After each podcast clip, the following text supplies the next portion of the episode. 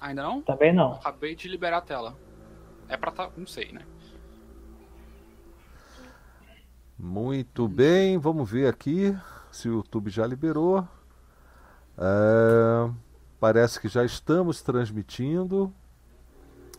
Se você aí que está com a gente no chat do, do YouTube, Antônio, o, o Fernando Almeida, que, que também devia estar tá por aqui, eu não estou não, não vendo o Fernando por aqui, mas uh, o, o Matiusco está lá com a gente também no chat do YouTube, lá no IRC, uh, ah, o pessoal ainda não se manifestou, mas uh, o Zé Almeida está por aí também está transmitindo. Valeu, Matiusco. Valeu, Antônio. Muito obrigado. Então, é boa noite. Essa aqui é a live de segunda, número 98. E hoje parece que não teve nenhum problema com os servidores do Facebook. Então, a gente pode falar tranquilamente sobre o IMAX, que é um é, eu, não, eu ia dizer que é um editor de texto, mas editor de texto é só o que a gente conhece do Emacs, né? normalmente conhece do Emacs. Ele é muito mais do que isso.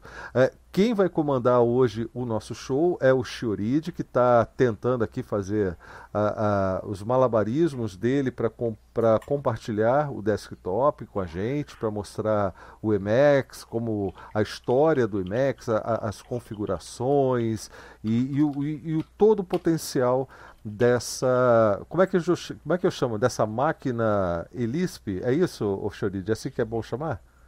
Não, assim, eu, eu parto do pressuposto que o Emacs é um grande REPL de Lisp glorificado. Tá, em português isso seria. É um interpretador. É um interpretador. Um pa... glorificado. É, muito bom, é isso aí. É um interpretador de Lisp. Né?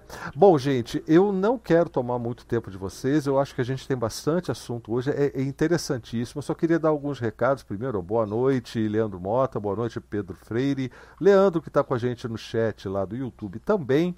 É, e a todos que estão acompanhando pelo no, pela nossa sala do IRC, é, a sala DebXP no Libera Chat. É, Para quem está acompanhando pelo XMPP também, a nossa sala DebXP. E também pelo, pela Matrix igualmente na sala DebXP. Então, é, a todos vocês, obrigado pela companhia. Vamos nos divertir bastante hoje, vamos descontrair. Eu vou deixar o comando aqui com o Chorizo daqui a pouco, mas não posso deixar de dar aquele abraço de parabéns de aniversário da nossa querida Bárbara Tostes, né, que deixou muito claro que dia 11 é dia de aniversário de Bárbara Tostes. Então, isso foi semana passada pelo chat do YouTube. Então, Bárbara, ó, um grande abraço abraço, parabéns mesmo, você é uma pessoa fantástica, curto demais. É, é, e, e, opa, agora parece que o Choride conseguiu. E eu desejo tudo de melhor para você, tá certo? É, e, gente, vamos começar. E eu só, também só preciso dizer que esse trabalho que a gente faz aqui no canal é, e o material que a gente compartilha por texto, por vídeo, por áudio, tudo isso é graças ao apoio de vocês. Então, se você quiser apoiar o nosso trabalho, na descrição do vídeo no YouTube tem, na página da comunidade DebXP, onde nós publicamos agora, já há bastante tempo, o, as lives de segunda, também tem as formas de apoio e eu fico muito grato a, todo, a toda a contribuição que vocês puderem e quiserem fazer com o nosso trabalho, tá? Então, olha, sem muita enrolação, o Leandro, Leonardo Mota chegou também. Boa noite, tá dando boa noite para você, Creteu. Então, ó, aproveita, você fala aí. então, boa noite, Mota, né? Leonardo Mota, é. Leonardo Mota, Simplex, é, Caster, ou Choride, Asher, é, Glau, obrigado de novo pela oportunidade, e felicidades a a Bárbara, depois ela podia aparecer aqui para trazendo um bolinho, né? Para a gente cantar uns parabéns aí. Para deixar quiser. a gente com vontade, né? É, então. É, na verdade, era para ter mudado o, o, o, assunto de novo, né? Agora, eu achei que no fim das contas, viu, Blau? Porque na semana passada o Choride não apresentou nada disso, de, de é, de uma apresentação formal aí e tal e coisa. Então eu acho que o adiamento foi bom que ele se preparou mais, produziu mais coisa. Eu acho que é pode só, ser, né? Só temos a ganhar com tudo isso, né? Eu vou provavelmente ficar quieto aqui a maior parte do tempo, porque eu, eu para não dizer que eu não conheço nada sobre isso. Eu conheço assim o mínimo, né? Uh, e de alguma ligação do GNU Emacs com o nosso querido Richard Stallman. E um pouquinho que eu posso conhecer também é porque eu fui programador de Lisp, na verdade de Alto Lisp, que é um, um dialeto de Lisp da Autodesk, né? Então eu usava isso para produzir aplicativos lá no AutoCAD, tudo há muito tempo atrás, né? 1990 e um pouquinho antes de eu começar a mexer com GNU, né? Mas então eu estou aí na super expectativa de conhecer um pouquinho aí do, do Emacs, né? Você disse que o Emacs não é um editor de texto, ou ele é um intermediário, que seria o tal do wrapper ali. Não, há quem diga que é que o Emacs é o Emacs OS, né? Que ele, ele é um sistema operacional quase, de tanta coisa que tem nele, né? Mas é isso aí. Só falta um kernel. Né? Bom, é, Simplex, boa noite, né? Você, quando inventaram a máquina de babage, fala sobre isso aí, Simplex, enquanto o Choride se prepara. Não, não é tão não sou tão velho assim, não, viu? o Simplex, em vez de dar boa noite, fica provocando Cretil pelo chat. É, né? é, fica me chamando de velho, né? Tá certo. É, Vinícius. Mas você sabe que só tem uma diferença entre velho e jovem, né? É que o jovem corre o risco de ficar velho, né? É, é verdade. Vinícius, boa noite, cara. Boa noite. E Choride, é, com você. Quer que eu dê aquele recado ou você dá o recado? Por favor, pode dar. É, é que o Chorizo está falando para a gente aqui que ele vai fazer uma apresentação que vai desde a história, passando pela configuração básica e, e, e, algumas aplicações interessantes, mas que o assunto ele fica muito mais gostoso se vocês aí no chat fizerem perguntas e nós aqui também, é claro, né? É, para que a coisa desenvolva. Aliás, é uma coisa que o Cretil sempre fala, né? É muito chato você fazer qualquer apresentação sem a participação de quem está acompanhando, né? Fica aquela coisa Será que eu estou falando sozinho? Será que eu não estou? Será que estão conseguindo acompanhar o que eu estou dizendo? Então, olha, está aberta a participação. Deixe sua pergunta pelos nossos chats. Chat do YouTube, quem está acompanhando sou eu. O Element parece que é o. O Element não, o Matrix. O Cretil parece que vai acompanhar para a gente. É... Eu, se, se, alguém puder acompanhar pelo IRC e o XMPP. Eu já estou no IRC. É, que, se alguém tiver então no, no XMPP, o, o próprio Choride está acompanhando o IRC, é, é, passa a pergunta que a gente coloca aqui no chat do Jitsi e o Choride vai ler e vai tentar ajudar vocês aí no que for preciso, tá certo? Então vamos lá, tá na hora da diversão. Deixa eu colocar aqui o, o Choride em tela cheia. Vou esconder até as figurinhas para ter o máximo de resolução à disposição de vocês. Tá legal, no OBS tá, parece que tá bacana. E vamos lá, Choride, o show é todo seu hoje. Muito obrigado antecipadamente, viu? Ok, uh, só vou me apresentar rapidamente. Uh, meu nome é Felipe Santos, uh, também é conhecido como Choride. E aqui eu tô aqui na figura do caster por motivos de piadas que eu não tô afim de explicar. De qualquer forma, tá com meu contato, meu mastodon, uh, chioride.bsd.network, meu e-mail, contato.chioride.com.br, meu repositório de Git e minha chave GPG. Uh, isso aí, não tem nada demais. Só para dar um contexto, Apesar de eu estar aqui falando sobre GNU Emacs, eu não sou um usuário de GNU Emacs há tanto tempo assim. Na verdade, eu sou um usuário de Emacs há muito tempo, mas por muito tempo eu usei o Zili, que é uma implementação GNU do Emacs, que é scriptada em Lua, que é muito interessante também. Então, se alguém tiver interesse aí num Emacs que não é gráfico, ainda que o Emacs não seja obrigatoriamente gráfico, eu fica a recomendação aí do Zili. De qualquer forma, vamos avançar isso aqui. Eita, preula. Ok. Uh, Emacs, uh, também é conhecido como Editing Macros, é uma família e não um. Na verdade, não é um editor de texto, é uma família de editores de texto uh, visuais que comumente, mas não obrigatoriamente, são extensíveis. E normalmente eles são extensíveis em Lisp. A história da linguagem Lisp caminha lado a lado com várias implementações de Macs, mas isso não é obrigação. Uh, e eu vou fazer aqui uma, dar um contexto histórico de como surgiu o Emacs e aí. Bem, uh, no início havia o Teco. Oi. Antes de você falar do Teco o, e do Tico, claro. provavelmente, né? o, o Matiusco está perguntando se essa sua apresentação vai dar condições para ele sair usando o IMAX hoje. Idealmente sim. A gente Opa. vai fazer uma demo bem rápida de como fazer um setup básico do que comumente se usa no Emacs, mas espero que sim. E quem tiver dúvida depois, eu vou, eu vou ficar no IRC para quem quiser conversar mais tarde. Show de bola. Tá aí, Matius. Ok. Ok. Uh, no, no início havia o Teco, ou quase isso. Na verdade, existiam vários editores de linha, entre eles o Teco.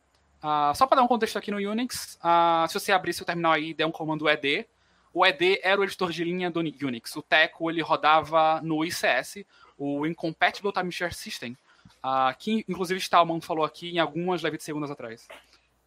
Bem, por que editores de linha? Na realidade, editores gráficos eles eram inviáveis, porque monitores gráficos como a gente tem hoje, eles eram muito inacessíveis ou inexistentes.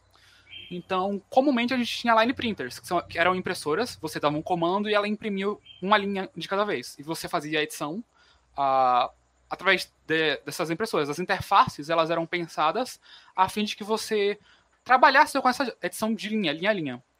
Uh, o próprio exemplo, no caso, o ED, uh, posteriormente o EX, que deu origem ao VI, por exemplo, e o Teco. Uh, o Teco ele era o Tape Editor Corrector, ou seja, ele era um editor de, de fita e um corretor. Ele era extremamente versátil, ele era scriptável numa linguagem completamente macabra. Se você acha que, sei lá, Lisp é alienígena, procura a linguagem de extensão do Teco. Você, você, eu desafio você a entender alguma coisa. É muito louco. E ele, ele era comumente usado em máquinas PDP, as mesmas PDP em que o Ken Thompson criou Unix, por exemplo, ah, no laboratório de inteligência artificial do MIT. Ah, PDP 20, né? Ele criou no PDP 7 o primeiro Unix, e o Unix em C era no PDP 11. Tanto ah, é que a ah, linguagem ah, C, é ela é isso. Tanto é que, até hoje o pessoal fala que a linguagem C ela é um superset de assembly para o PDP 11. E o, essas são as grandes críticas da linguagem C, na verdade. O Mad Dog mostrou o PDP 11 réplica que ele que ele uhum. comprou, ganhou recentemente. Né? É um computador muito simples. E é um, um, dos problemas da linguagem C, que ela pensa no modelo de memória do PDP-11 que não tem nada a ver com o nosso modelo de memória atual. De qualquer forma, uh, voltando aqui a, ao Emacs. Bem, é, posso fazer só uma observação, que até pela pronúncia em inglês, acertadíssima, o, o, pessoal talvez não tenha entendido que entre o, o ED e o VI existiu o EX, é EX, tá? Isso, é X. tá. uh, ele, é que uh, o, o VI, o V e o, o, o, VI, ele era o modo visual, VI de visual, Sim. que o, o Bill Joy, ele criou lá em Berkeley, no sistema operacional BSD, que não é nem FibreSD, não, é BSD, anos 70, pra, porque o EX ele era pista de linha e o VI era o modo visual. Por isso que a gente tem essa interface modal no VI, porque Sim. ele só era um wrapper, pra, um, um amarrador do visual para o EX. Exatamente. É, é, uma grande trilha. É, inclusive, Sim. era um modo de operação do EX, que, que é o modo visual que virou o VI depois. Sim, sim, sim. Inclusive, se você tiver num, num BSD, por exemplo, se você der o comando EX e der o dois pontos VI, ele abre o VI, entre aspas. Que não é o VI do Buildjoy, é um VI novo, totalmente livre e tal, porque o VI tinha problemas legais. De qualquer forma, uh, o Richard Stallman, o RMS, ele entrou em contato com o editor E, que foi um dos primeiros editores visuais de verdade. Uh, ele, é, ele foi desenvolvido na, no laboratório de inteligência artificial de Stanford uh, para o sistema operacional Tenex. E ele foi um dos primeiros editores, uh, eu usei aqui o termo What Sees What You Get, que na verdade é o que você está vendo é o que você está recebendo, o que você tem. Como os editores modais, eles, uh, eles manipulavam o texto de um jeito muito estranho, a ideia de você ter uma tela e você ver o que você está editando era algo muito novo. Ele foi um dos primeiros editores disso, o, o, o editor E, apenas a letra E. Inspirado pelo E, quando o, o Stallman ele voltou para o MIT, ele estendeu o Teco uh, e ele adicionou inicialmente uma funcionalidade de atualizar a tela. Nessa época já existiam uh, monitores acessíveis, mas você editava por linha. Então o que ele fez é o seguinte: o, o Teco ele imprimia uh, o texto na tela e apertando Ctrl R, a tecla Ctrl R, a, a combinação Ctrl R, ele, ele atualizava a tela. E aí, posteriormente, ele automatizou esse processo uh, e tornou o Teco um editor visual. O que mostra o quão versátil era o Teco. E isso era de macros. Porque essa era a grande pira do Teco. Você, você escrevia macros. Uh, e muitos macros eles foram criados de forma comunitária, aquela cultura hacker, no laboratório do MIT. E majoritariamente eles eram nomeados com a terminação MAC, MAC.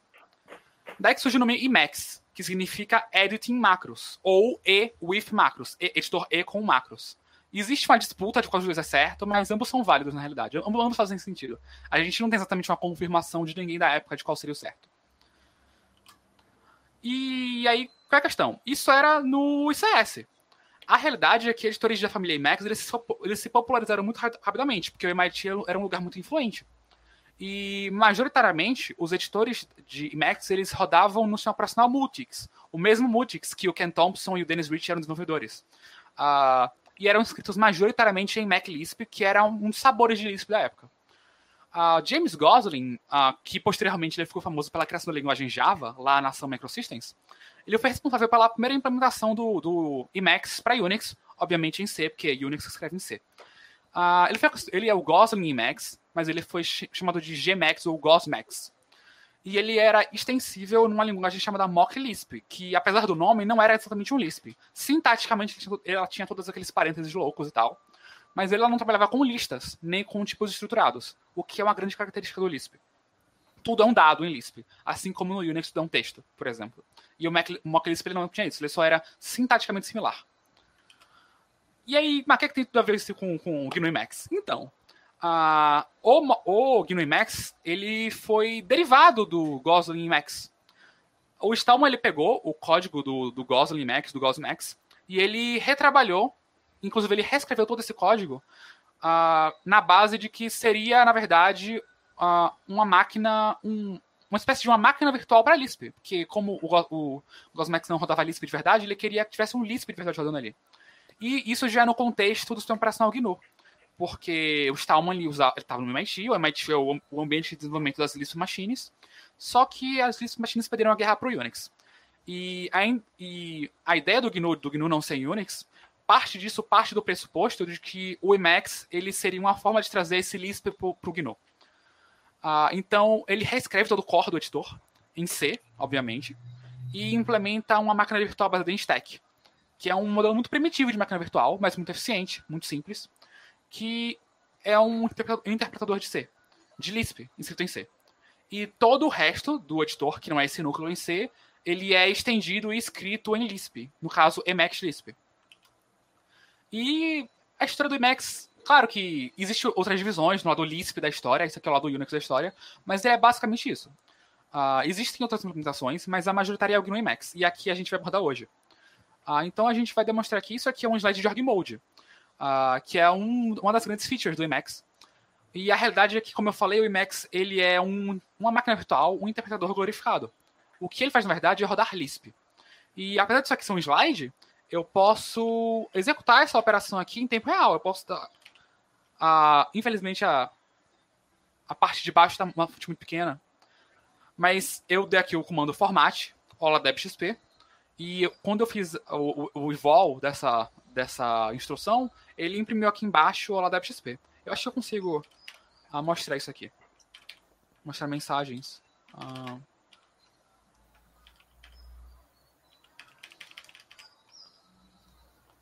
Uh... Última linha, vocês conseguem ver? Do, do frame da direita? Conseguimos sim, tá tranquilo, tá dando então, pra ver. E aqui uma fórmula matemática. Uh, Lisp ele usa uma notação diferente da nossa, ele usa é, infix notation. Então, o operador, ele aparece antes do operando. No caso, esse asterisco é um multiplicador, 99, e se eu executar isso aqui, ele mostra aqui 81. E o endereço na máquina da memória de, dessa variável. Então, tudo é manipulado com texto. Apesar de ser um editor gráfico, a ideia é de que tá, tudo é, é, é modificado do volátil e você consegue fazer modificações ao seu bel prazer. E eles são extensivos. Desculpe, eu não entendi direito. É, dá para escrever é modificado por quê?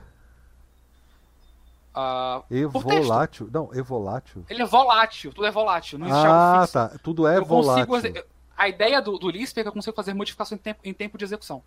Entendi. Então eu consigo mudar aqui uma variável e mudar o tamanho do meu texto, por exemplo. Porque isso é uma variável. E quando eu, eu declaro esse valor e eu executo essa operação, ele muda. A ideia de que é que ele é extremamente versátil nesse contexto. Então, a, é isso. Ok, Vinícius, por favor. Sim, o nome disso aí é programação letrada. Isso. Foi inventado pelo é, Donald Knuth, que é o criador do Tech também. Sim. E a ideia é juntar o texto com execução de código.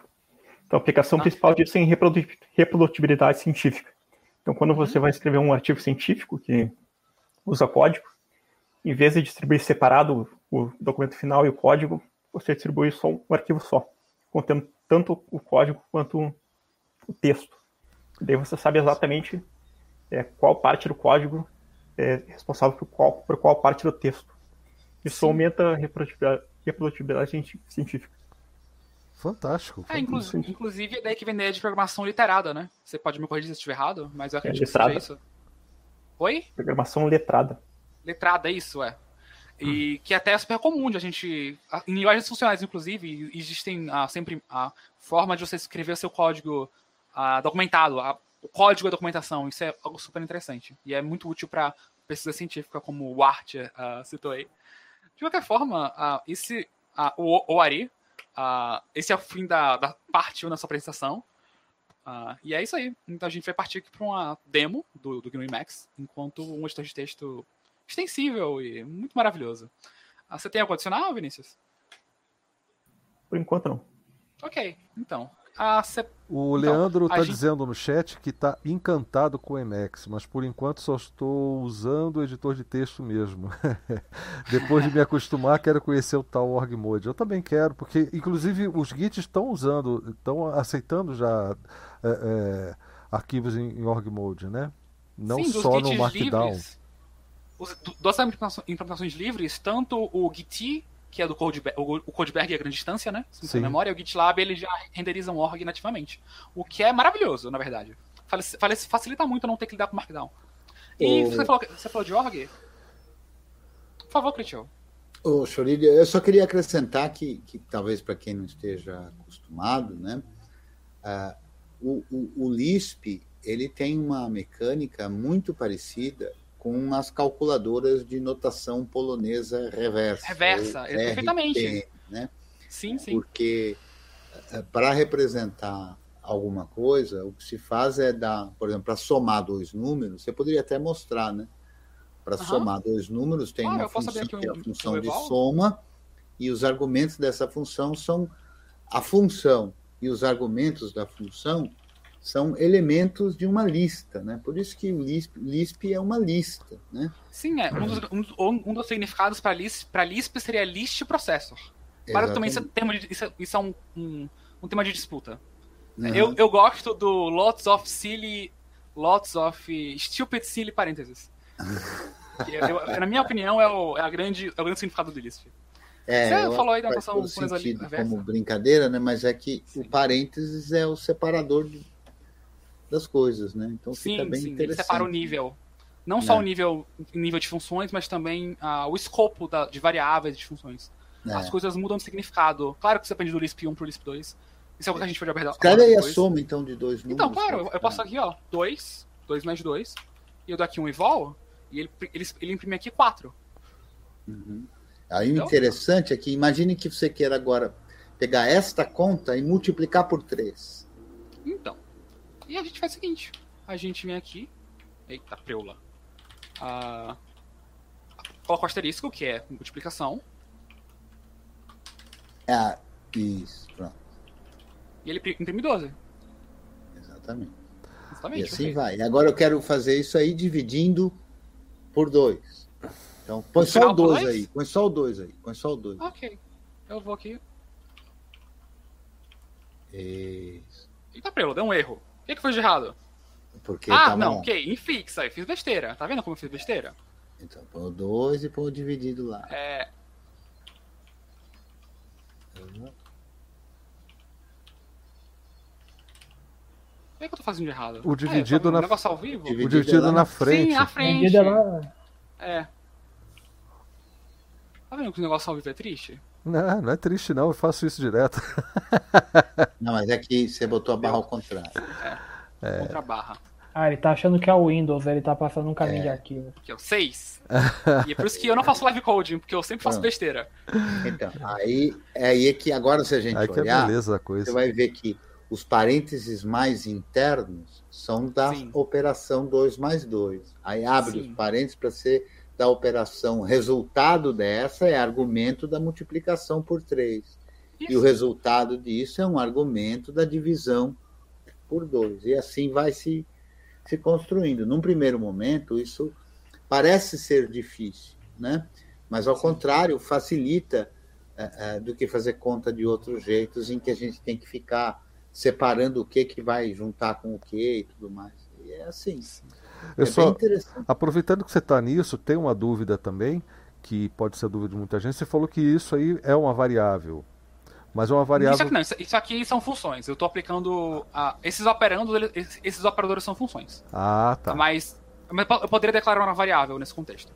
Tá, claro. como é que você faria a declaração? Exemplo, é uma aula de Emacs, mas a gente está aproveitando claro, eu o. Posso dar aqui o defvar. Ah, ok. Ok.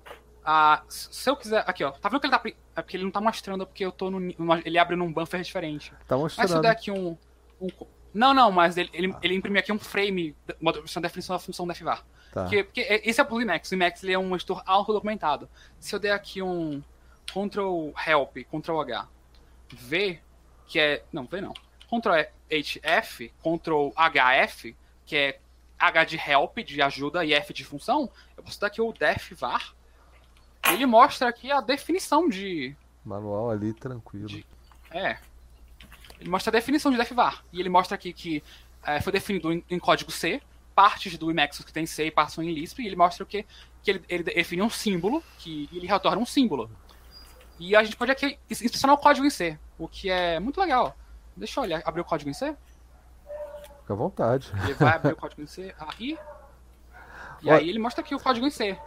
Olha só, pessoal, isso é o Emacs. O que se faz com, com esse Emacs depois é, é, é editar texto, é, é, navegar documentação, é, é criar, é criar o, o... Mandar e-mail, gelar é, cerveja. gelar cerveja, claro, fazer cafezinho. Manda fazer café. Claro. E aí, ele. Aqui, ele tá, aqui é o código C do Emacs que mostra como é que a gente declara uma variável. Mas, e, aí passam no código C e passam em Lisp. A gente pode pegar uma função que é em Lisp, por exemplo. Mas isso pouco importa agora, porque o nosso intuito é aprender o editor. Deixa eu fechar aqui esse buffer. E fechar aqui a ajuda. Ok. E aí, quiser declarar uma variável, eu posso aqui def var, a variável. E aí isso aqui existe, isso aqui é uma variável. Variável variável existe. Se eu tentar imprimir isso aqui, não, tem, um, não tem um valor. Aí eu posso atribuir um valor aqui. Variável teste.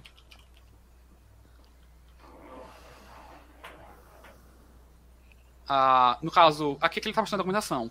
A gente declara um símbolo e opcionalmente um valor e uma docstring, que é uma outra coisa de Lisp. O que é uma docstring? Eu posso eu abri aqui aspas duplas e eu posso descrever o que é essa variável. Essa é uma variável. E isso vai para a documentação do meu, do meu pacote, do meu programa que é escrito em Lisp. E a ideia é que a gente tem documentação e texto, documentação e código andando juntas. Então, a Lisp é uma linguagem de programação maravilhosa. E aqui a gente tem a variável com valor teste, por exemplo. E aí, se eu quiser atribuir uma função, por exemplo, aí, ou um progn, que é um procedure, que são. Uh, eu tenho um, um, procedimento, uma função, e aí ele executa várias funções dentro. E aí o último valor é retornado, por exemplo, que é o progn. Eu declaro uma função com defun. Defun. Aí eu declaro uma função com isso aqui. Defun test, que não recebe nenhum parâmetro. E ele faz format teste. Eu posso aqui uh, executar isso aqui. Uh, defun. Defun. Não. Teste. E aí ele imprime teste aqui, uh, aqui, ó, teste. Isso. Eu declarei uma função que imprime teste, ela não toma nenhum parâmetro, não devolve nada. É quando eu executo, ela imprime teste. E tudo que a gente está vendo aqui, essa interface gráfica, é escrita em Emacs Uh, o C é só a parte muito fundamental do código do Emacs. É o uh, quase tudo é Lisp, na verdade. Oi? É, é, basicamente o wrapper, né? É um REPL, exatamente. Uh, REPL, uh, inclusive que foi falando no Lisp, que é o read eval print loop, que é isso aqui. Uh, eu tenho um interpretador e eu mando um comando, declaro algo, ele devolve um valor. E, e é isso que o Mac tem, na verdade. Ele não ah, é um ah, texto, um sistema Agora que eu entendi que você está falando, não é wrapper, é REPL, que é justamente o, o, anagrama Sim. disso aí, né? É, read, read eval, eval, print, print loop. loop. Agora entendi. É o ciclo, na e verdade. Aí, essa é a ideia. Ele é um, um loop que está reagindo ao que a gente está declarando e fazendo aqui dentro. Que aí, exemplo, agora abrir... caiu a ficha, porque você já falou que isso está na base até do que o Stallman fez com, com o editorzinho anterior, né? Que era Sim, justamente a coisa da atualização. Então tinha, tem esse loop constante. Ah, agora caiu a ficha. Então, essa é a ideia do IMAX. Olha que legal. Ah, okay, Eu achei então. que ele estava falando W-R-A. Eu também. A minha dicção é horrível, meu inglês é pior ainda, então peço perdão. Uh, mas acontece. Então, e... tá ótimo, Chorinho. Claro, e aí uh, a gente pode fazer agora ou dar o caminho das pedras, se quem quiser começar com o IMAX, ou fazer, demonstrar algumas, alguns pacotes do do Vinícius. O que é que tu acha? O que é que tu prefere fazer primeiro? Caminho das Pedras, apresentar o editor, as, a, a, o jeitão dele. Porque tem um outro, uma outra etapa que é o, foi o tema pedido, inclusive, viu? Que é... O Org Mode que você falou? Não, não. Que foi, que ah, okay. foi, que foi a proposta para essa live, inclusive, era que a gente comentasse sobre o, o Space Max e o Doom, e o Doom Max. Max. Perfeito. Tá, mas isso deixa pro também. final, eu acho que é não, a cereja é, do bolo. Uma, isso é uma até bem simples de se comentar, na verdade, ao menos para mim. Ok, vamos fazer isso aqui. Uh, então, não, para mim também, inclusive, a né? Gente, mas a, a gente declara, a gente mostra alguns pacotes ou começa do começo? Ah, eu acho que você poderia começar do, do, do começo. Eu né? também acho. Okay, então, eu vou fechar esse aqui, Max. Deixa eu pausar com um parte de tela para eu abrir um Max novo. Tá, joia. Enquanto isso, uh, aqui o, o, o, Jackson de Jesus comenta sobre a, a tese da Araceli Torres, né, que é muito interessante, recomendo a leitura para todos, que é a Tecnoutopia do Software Livre, que conta a, a, história do projeto GNU lá de trás e tal coisa, é bem interessante. E tem uma parte, ele comenta aqui, que, que ela fala sobre o IMAX, que é muito interessante. Eu também achei. Vocês conseguem ver minha tela? Perfeitamente. Ok. Ah, esse bicho feio aqui é o IMAX. Uh, infelizmente eu não consigo. Uh, essa, tela, essa tela tem um DPI muito alto, essa tela é 4K. Então tudo é muito pequeno. Então o máximo que eu consigo fazer aqui de, de, de imediato é aumentar a fonte. Então peço desculpa, desculpas. Mas se tu abrir teu IMAX aí, tu instalar o IMAX no teu GNU Linux, no teu. Se tem operação livre, uh, isso vai aparecer aqui. Uh, ele tem uma, um, um menu. Você, só um pouquinho, Choride. É, você ainda okay. tem aquela tela de boas-vindas? Uh, poxa, tela de boas-vindas. Tu, tu quer... Ah, claro, eu posso tentar abrir aqui. Deixa eu copiar isso aqui. Porque essa é ah. que o pessoal vai ver quando instalar o Emacs no Ok, é, é, é, ideal, é, ideal, é que eu abri uma função limpa, eu, eu abri uma seção limpa. Deixa eu copiar esse arquivo aqui pra ficar bonitinho, do jeito que o pessoal abriria mesmo. Matiusco ainda tá voando, não, mas agora que vai começar o Matiusco. Essa parte anterior foi, foi uma introdução, assim, até um pouco profunda, mas eu gostei, cara. Eu gostei porque agora eu entendi um pouco mais o, o Emacs.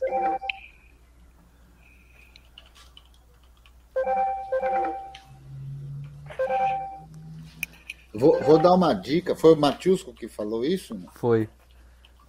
Eu vou dar uma dica que serve para qualquer conteúdo mais profundo, até a leitura de livro, uma dica que eu vi de um professor muito antigo que eu tive, que é assim, quando você está assistindo ou lendo um conteúdo e está difícil de entender, não fica okay. ansioso por querer entender, não.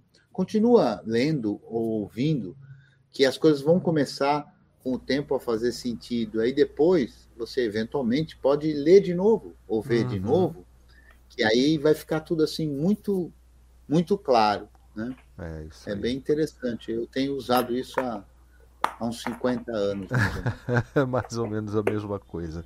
O, o Matiusco, essa é a tela que você vai ver quando você instalar o seu Emacs, tá? Acho que agora você vai começar a se encontrar. Pode continuar aí, Felipe, à vontade.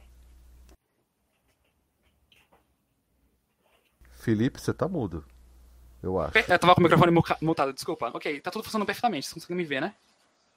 Sim, sim, tá, okay, tá, tá, tranquilo. Tu abriu o Emacs, é esse troço feito aqui. O que é que o Emacs tem? Ele tem um menu global em cima, desses bem antiquados, super datados, e a gente tem algumas, uh, um, alguns botões aqui um pouco abaixo. É a tela inicial do Emacs, de boas-vindas.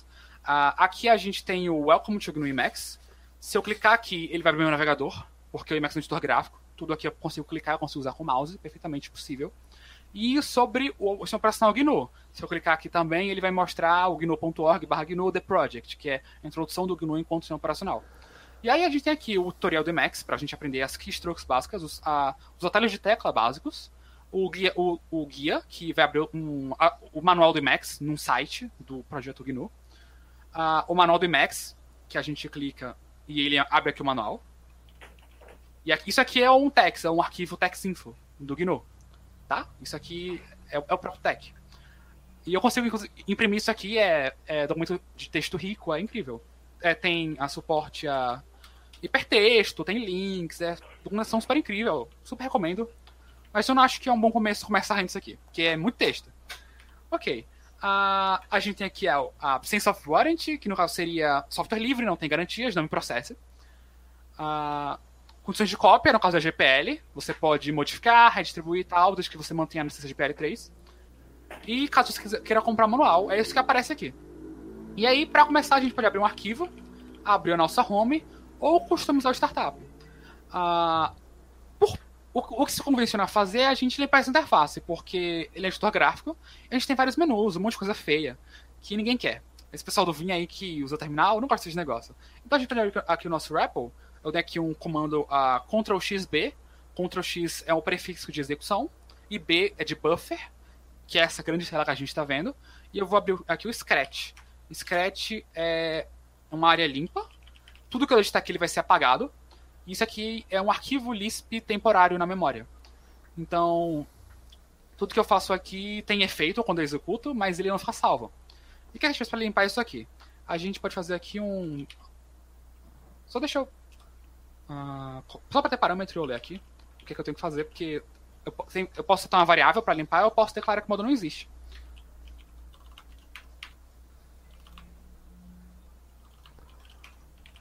Parou de compartilhar okay. por algum motivo. Parou? Parou. Voltou. Ai, Jesus. Voltou, ah, voltou. Eu cobri a tela e ele deu uma, uma, umas loucuras. Okay. Ah, tá. Tudo bem. Pode continuar. Não tem problema. Ok. Vocês estão vendo minha tela? Tranquilamente. Ok. Tá. A gente vai usar tudo que a gente está vendo aqui são modos. O Emacs vai trabalhar com modos. A gente tem Major Modes, modos maiores, e modos menores, Minor Modes. Uh, o Major Mode, a gente tem um por buffer, por exemplo, por tela, mas a gente pode ter vários modos menores. Essa interface que a gente está vendo é um Minor Mode, são vários Minor Modes. Uh, esse menu, essa barra de scroll, de rolagem, essa toolbar, tudo isso são, são modos. Ai, Jesus, eu me perdi aqui. Eu tô com um monte de monitor aberto e eu estou perdido isso. ok. É, é, é, o mal, é o mal de tu plugar monitores e não configurar as coisas. Ok. Uh, aqui, abre o terminal, ok. E a gente vai usar aqui, ó, a menu bar mode 0 fechar parênteses. Toda expressão em Lisp, uma expressão S, ela é em parênteses. A gente executa essa expressão, viu que limpou a interface? Sim. Uma parte da interface? Tirou a, a barra. Pode... Ok. E a gente vai fazer aqui, ó. Uh, tu, tu. bar mode 0. Tirou a tu bar. E a gente pode tirar essa scroll bar aqui, porque isso aqui é horrível, né? Ninguém gosta disso aqui. Todo mundo tira. Uh, scroll bar mode 0. Limpou a scroll bar. A gente tá com a interface mais ou menos limpa. A partir daqui, a uh, a gente pode. O que, o que, é que você recomenda, Vinícius? A gente começar a fazer a partir daqui? Instalar algum pacote, mostrar como é que mudaria o tema? O que é que tu recomenda? O que é que tu acha? Pode ser mudar o tema. Mudar o tema? Ok. Uh, a gente tem duas formas de mudar o tema. A gente tem o, o Customize, que é uma interface gráfica. Eu aqui, ó, MX Customize. E aí eu tenho essa interface gráfica. O que ele está dizendo MX, gente, é Alt X, né? Alt X, isso, é. Nas Lisp Machines, a tecla meta é a tecla alt. Então é. Obrigado por você, você lembrar isso aí, porque na minha cabeça o alt é o meta, eu não consigo pensar no contrário. E a gente pode procurar aqui tema. tema team é porque tá em inglês. E aqui, ó. Uh, custom Enable Themes, a gente tá com o tema standard. Uh, e a gente pode carregar novos temas. Isso aqui é em modo gráfico, eu não recomendo que você faça isso. Eu recomendo que você modifique seu tema por, via Lisp. Ah, Lisp é difícil? Não, mas existe, alguma, leitura, alguma leitura, alguma prática. Então vamos fechar isso aqui. A gente vai usar aqui o próprio buffer, a de, o, o próprio Scratch. Load Teams. Só para executar a função. load teams.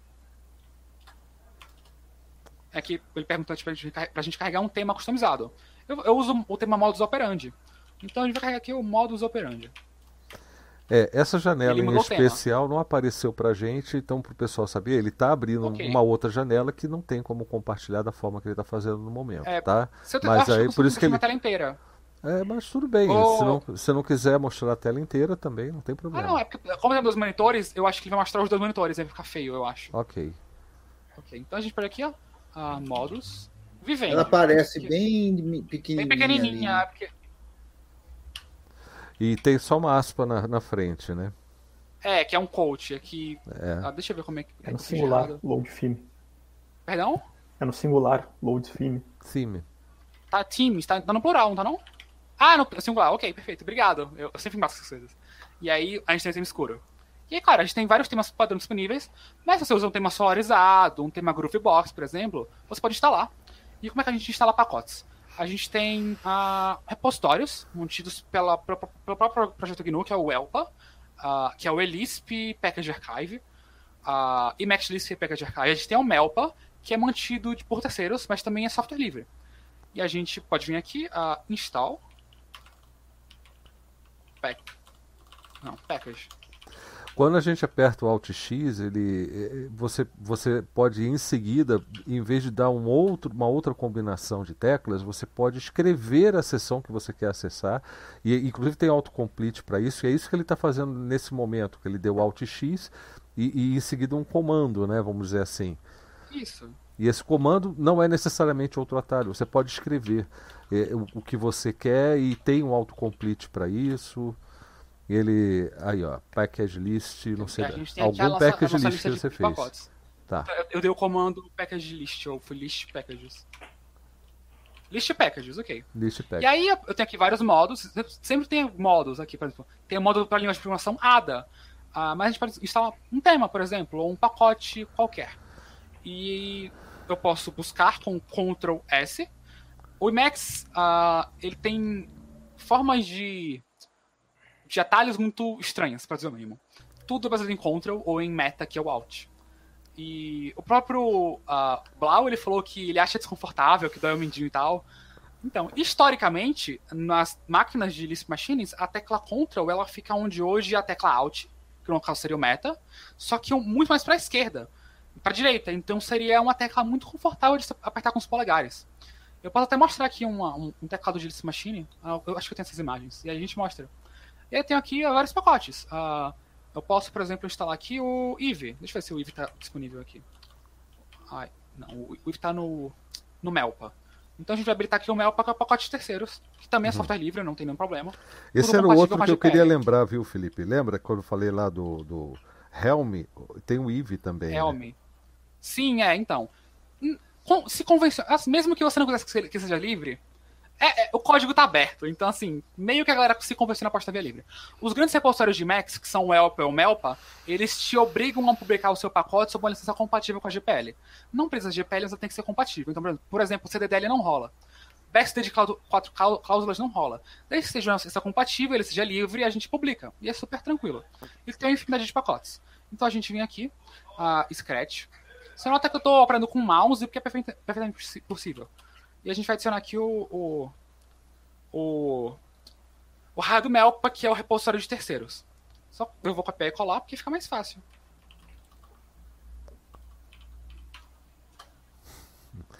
Quem se libertou do VIM pode ficar preso.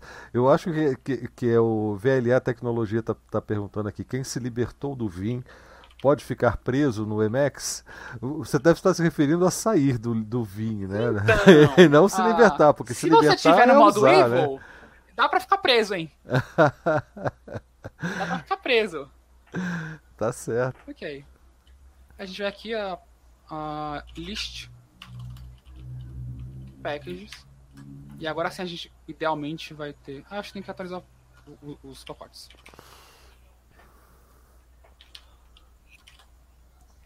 Ai, Jesus.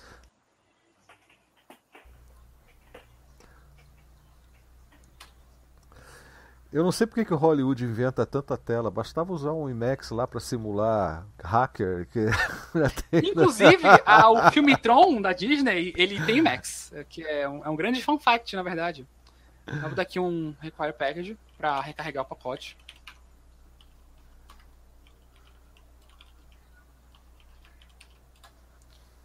E. Uh...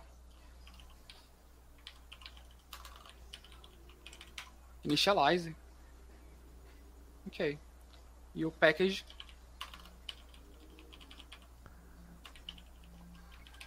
Ok.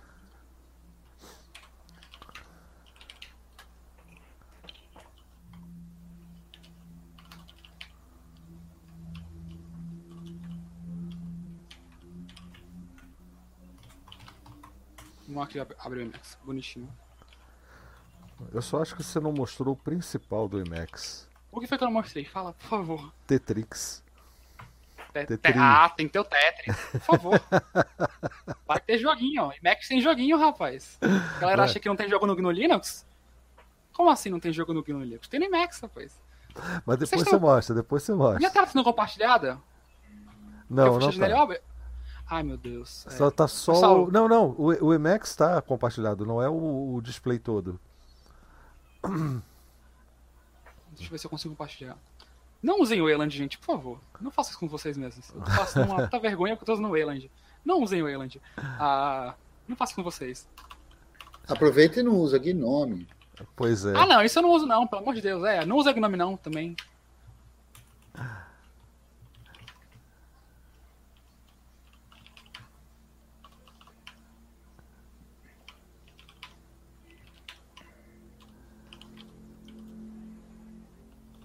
Ok, agora acho que consigo abrir o Max. Pronto.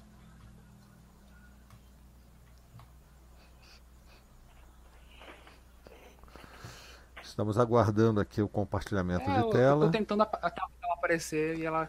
Ai, Não, é relaxa, eu tô, eu tô avisando pro pessoal aqui que o, o que está acontecendo. Gente, que vergonha. Tô com muita vergonha. Não, relaxa. Ok, agora. Ok. Vocês conseguem ver agora? Ainda não. Deixa eu ver se eu mudando Ainda aqui. não. Ah, agora veio. Opa, agora ok, vai. perfeito. Pronto, tá. Só eu tá vou abrir- cortando um um pouco o começo Tá ali. cortando a tela? É, um- o começo e o final. Só Ah, é que a- eu, eu diminui a tela um pouco pra, pra conseguir botar uma fonte maior, ok? Eu só vou aumentar o tamanho da fonte pra ficar mais acessível, porque minha, minha resolução é muito alta. Tá Eu ótimo. devo ter feito isso do início e eu não lembrei. Ok, vamos colocar aqui o tamanho da fonte em 15, acho que 15 é um tamanho razoável. Tá. tá... É, dá pra ler? Dá pra ler, mas ele Ou tá, tá muito pequeno? pequena, né? Ok, É, vamos colocar 18. 18, é. Ok. Aumentar aqui um pouco o tamanho do meu buffer. Ok. Tá. Eu vou. ah, fa- então, idealmente você faz pra abrir Max. Ah, o que, é que você faz? Vamos instalar pacote. Porque, né? Tu não quer mexer com isso porque tu não sabe isso, você é iniciante. Então, eu nem vou botar essa barra em você. Instalar um pacote. ah, e como a gente vai fazer isso? Então, a gente vai fazer isso aqui. Eu vou. Eu vou dividir esse buffer aqui, eu vou copiar al- algumas linhas de código que vão habilitar os repositórios de terceiros. Vai habilitar tanto o ELPA, que é o oficial do GNU, quanto o MELPA, que é da comunidade. Tudo software livre, não tem preocupação, tudo tranquilo.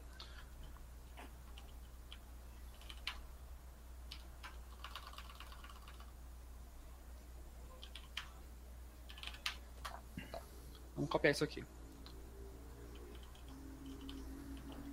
Você vai criar um arquivo no seu .emacs.d na sua home. Quando você abre o Emacs, ele já cria esse, esse diretório automaticamente.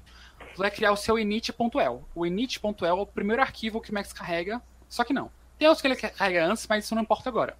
E aí a gente vai habilitar aqui o raio do Melpa. Aqui é, é muito simples. Ah, Deixa eu copiar aqui.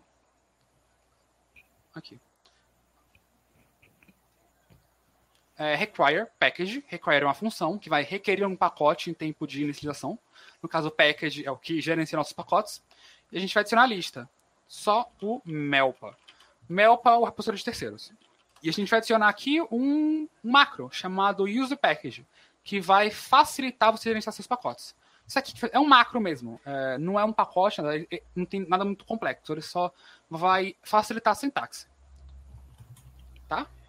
E a gente vai dar aqui metax, outx, eval, buffer, que vai executar essa linha de código nesse buffer aqui, nessa tela. E aí ele vai se conectar com Melpa, Tá aqui, ó. Contacting host Melpa. Uh, ok. E a gente vai esperar ele baixar a lista de pacotes. Isso vai demorar alguns segundos, mas isso vai permitir que a gente instale qualquer pacote nesse repositório. Que é basicamente tudo, na verdade. E aí a gente espera um pouquinho, porque o Emacs tem dessas. Uma parte desses pacotes também estão no Debian. Sim, bem É, lembrado. é isso que eu ia falar também. Muitas distribuições, elas empacotam pacotes do, do, do, do Emacs. Uh, pacotes muito comuns. E aí, a forma de você abrir esses pacotes é um pouco diferente, mas é perfeitamente viável. Eu, por exemplo, eu uso o FreeBSD.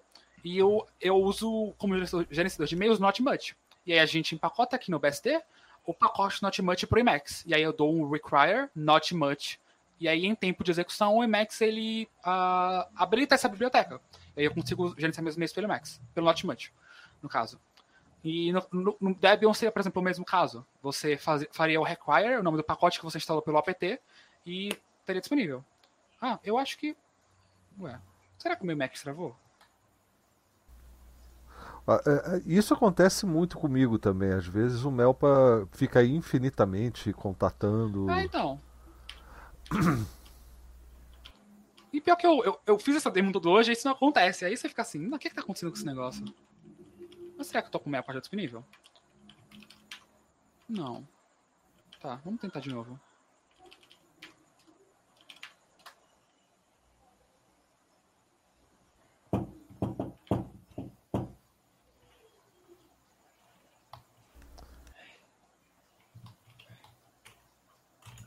Hum... Ok, vamos fazer o plano B. Já que isso aqui não tá o Max não tá colaborando, a gente manda o Max colaborar. Eu dou uma skill aqui e matar esse troço. Ok. E a gente abre o Max de novo. Porque, né? Se a gente passa vergonha, a gente passa vergonha. Aqui. Não, não tem Ah, vergonha nenhuma, cara. Isso aí é a maldição da, da, da, coaching, da- da transmissão ao vivo. É, exatamente. Ok. Tá fazendo ao vivo, tem que dar erro. Tem que dar erro, Ah, senão então, mas não é eu, autêntico. eu, me preocupo, eu me preocupo com o tempo, né?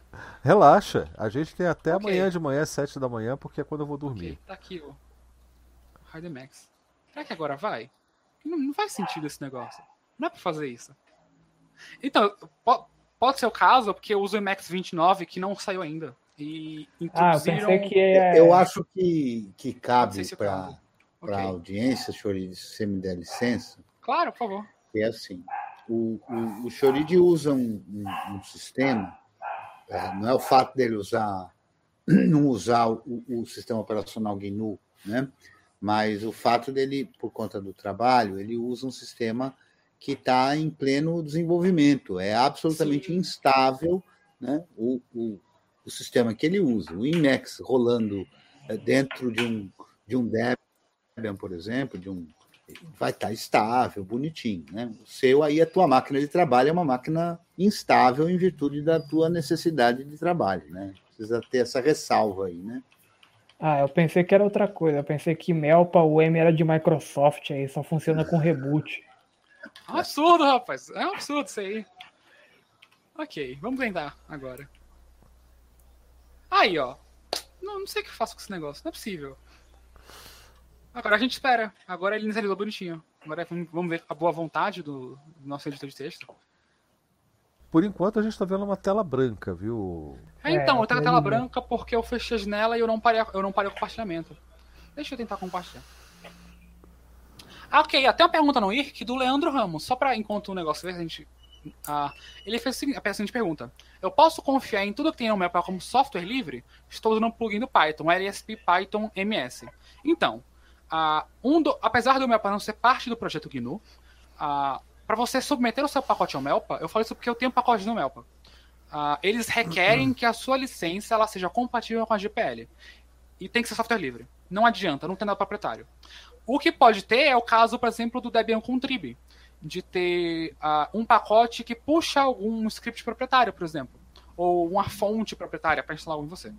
Ah, isso eu não tenho como garantir que não tem, mas o pacote em si ele é livre. Pode acontecer dele interagir com um pacote não livre ou com um software não livre, mas via de regra do que você vai baixar vai ser proprietário.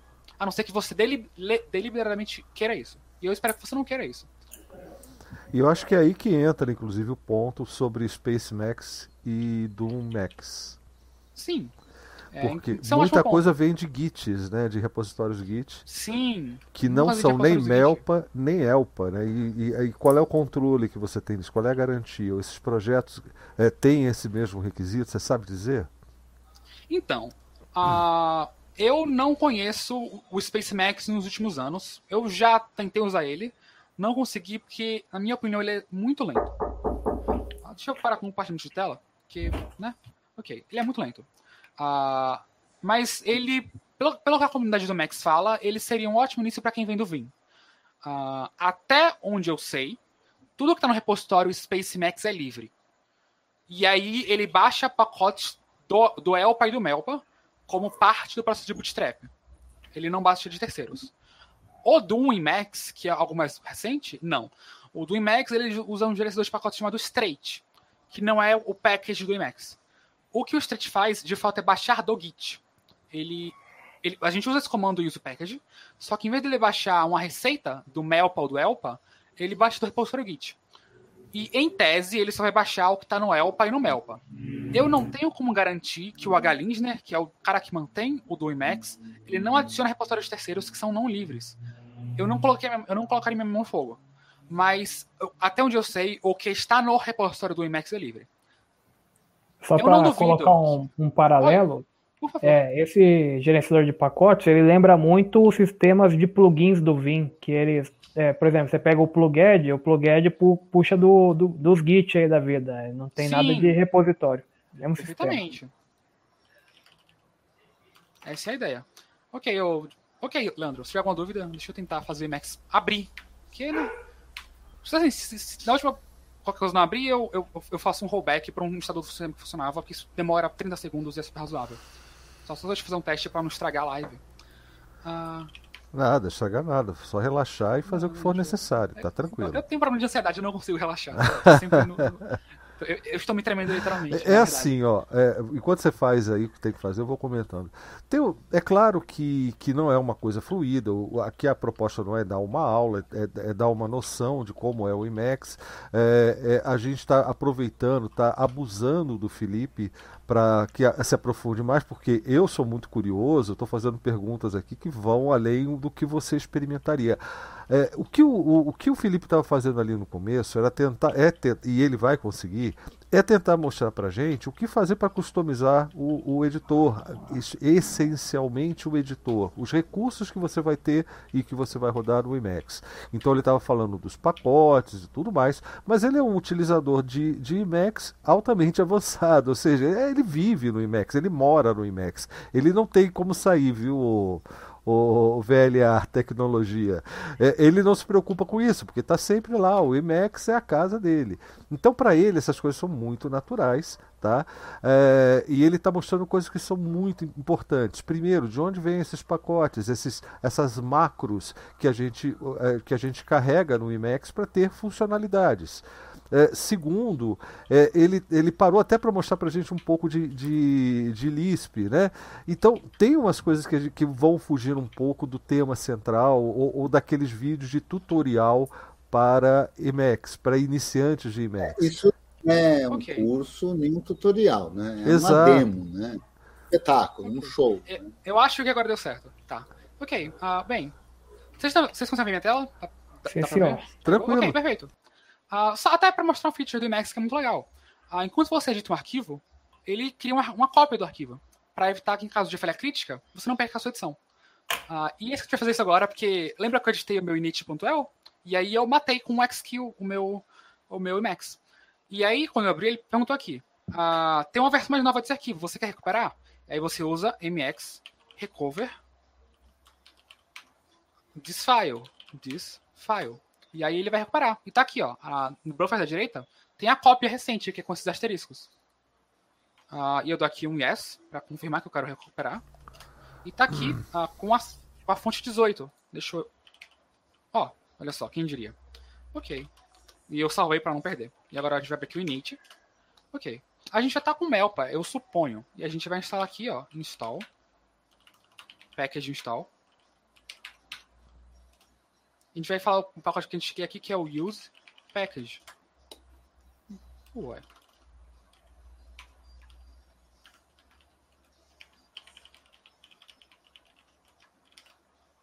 Esse Use Package não é junto? É, ou, ou... Ah, com a dash tra, traço. Eu não sei o nome em português, desculpa. Install. É, use package é com traço. É com traço. É, mas não tá batendo. É, não, não tá batendo. Ok. Não tá no Elpa? No... Não, tá com dois Melpas aqui. Não. O que, que tá acontecendo, velho? Então, eu já tive esse problema. Eu já tive esse problema de encontrar o use package. Eu desisti dele. Mas eu acho que é porque não está no Melpa. Será que tá no Melpa? Tá no Melpa, no Elpa não sei. Eu já adicionei o Melpa à lista. Deveria estar aparecendo. Vai ver ter que dar um pack de refresh, alguma coisa assim?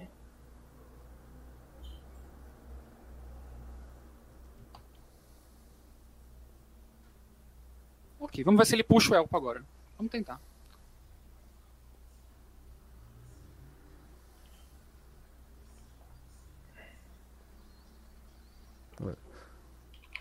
Eu acho que você está usando toda a sua conectividade aí para falar com a gente. Eu acho que esse é o problema.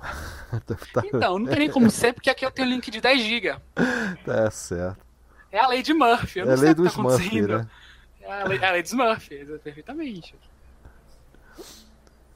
Mas tudo bem, se não der, é, só, só, explica ah. eu, por pessoal o que, que é esse use package, né? Porque então, tá. é, é, é, bem interessante mesmo. Aliás, você podia explicar o, o, o código que está comentado aí, que é bem interessante esse código. Ele, ele verifica se você está ou não com o pacote instalado. Isso aí é Sim, é basicamente então. um if, né? E é bem Sim, interessante. claro, então. Tá, conta histórico. Lisp é uma programação uh, funcional mais ou menos isso é meio polêmico, mas. Em Lisp, funções são estudantes de primeira classe. Você tem funções de outra ordem. Então você consegue passar funções com parâmetros para outras funções. Então, o unless. Uh, a não ser que, eu acho que seria uma tradução ideal, é que não tradutor. Uh, a menos é que, que a menos que. A menos que. Ok, perfeito. Então, a não ser que a uh, package install P, tudo no Emacs termina como P é um predicado. Então, se o pacote use package não estiver instalado, ele vai executar a função package refresh contents, uh, atualizar os conteúdos do repositório de pacotes e vai dar o comando package install use package, que seria o tradicional de instalar pacotes. Package install use package, que funciona. Inclusive a gente vai, a gente vai fazer isso porque eu tô pistola. Bem, e aí o embaixo seria uh, evol and compile. Evol é de evaluate. Uh, eu não. Assim, a palavra evol é tão entrou na minha mente que eu não sei como é que eu traduziria isso. Mas ele vai uh, executar isso quando for compilar. Uh, no caso, o require use package. Isso tem algumas utilidades quando você, fazer, quando você faz batch compile e tal. Mas isso não é nem necessário, na verdade. Você não precisaria desse bloco, desse, dessas duas últimas linhas. Uh, bem, o Max não quer ajudar, a gente não vai usar o use package. Então a gente vai fazer o jeito tradicional. O que funciona. Só é menos feio. Isso é mais feio, na verdade. Mas ok.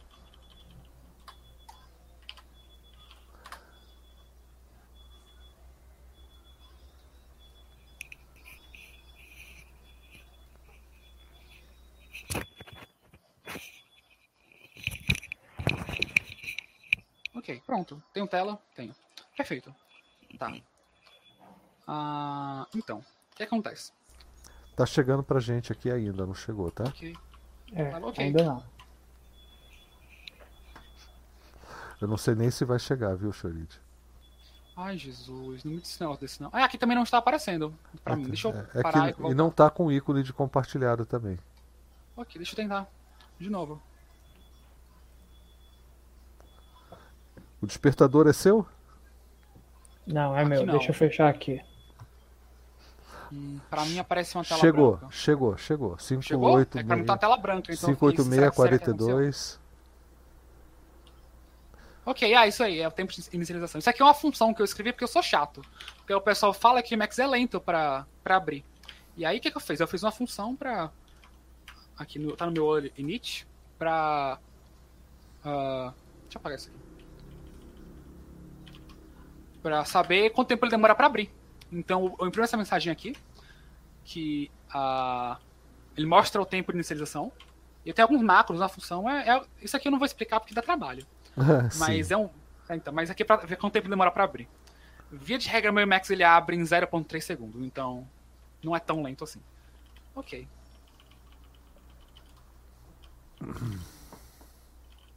Ok. A gente vai fazer aqui package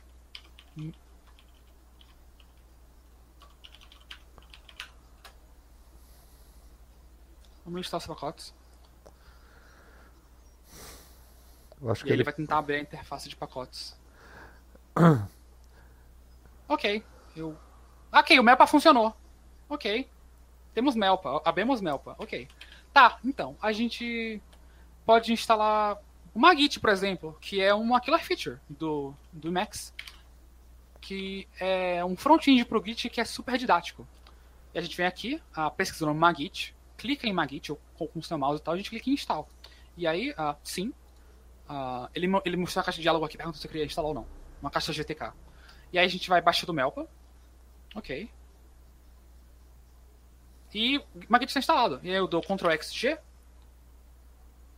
Hum, ué, tá instalado, mas tá dando lá o contatando host. contact host. É, ele te falou que estava instalado e agora ele tá falando que ele está contatando o host. Mas tudo bem, veja, veja se está instalado de fato. Ok, deixa eu De repente ignora essa. Ah não, foi sim. Pera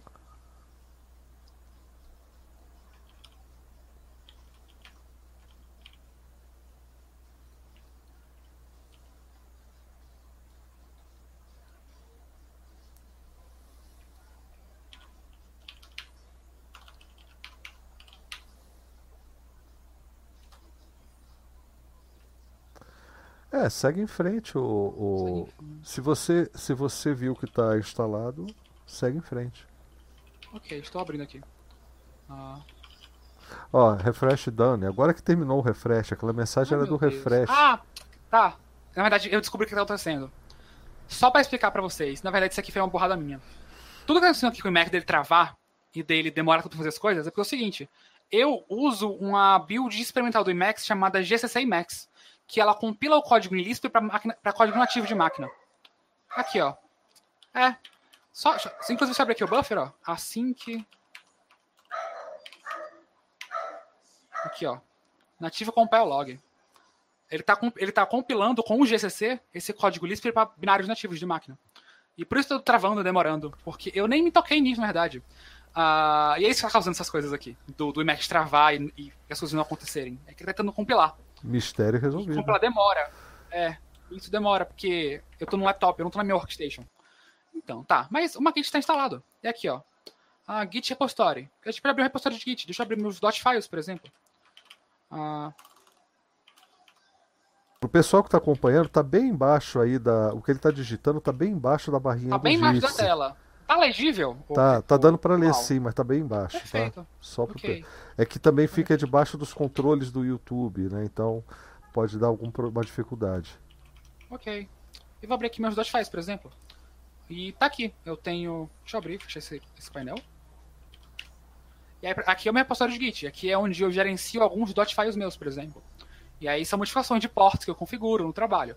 Ah, só isso aqui não tem nada que eu precise esconder nada do tipo. Isso aqui é uma Git. Ah, e aí, por exemplo, aqui, ó, Stage Changes. Se eu der um Unstage. ah, o que, que aqui é uma Git?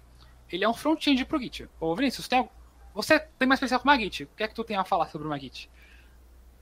Tá, posso mostrar depois. Você pode compartilhar sua tela? posso.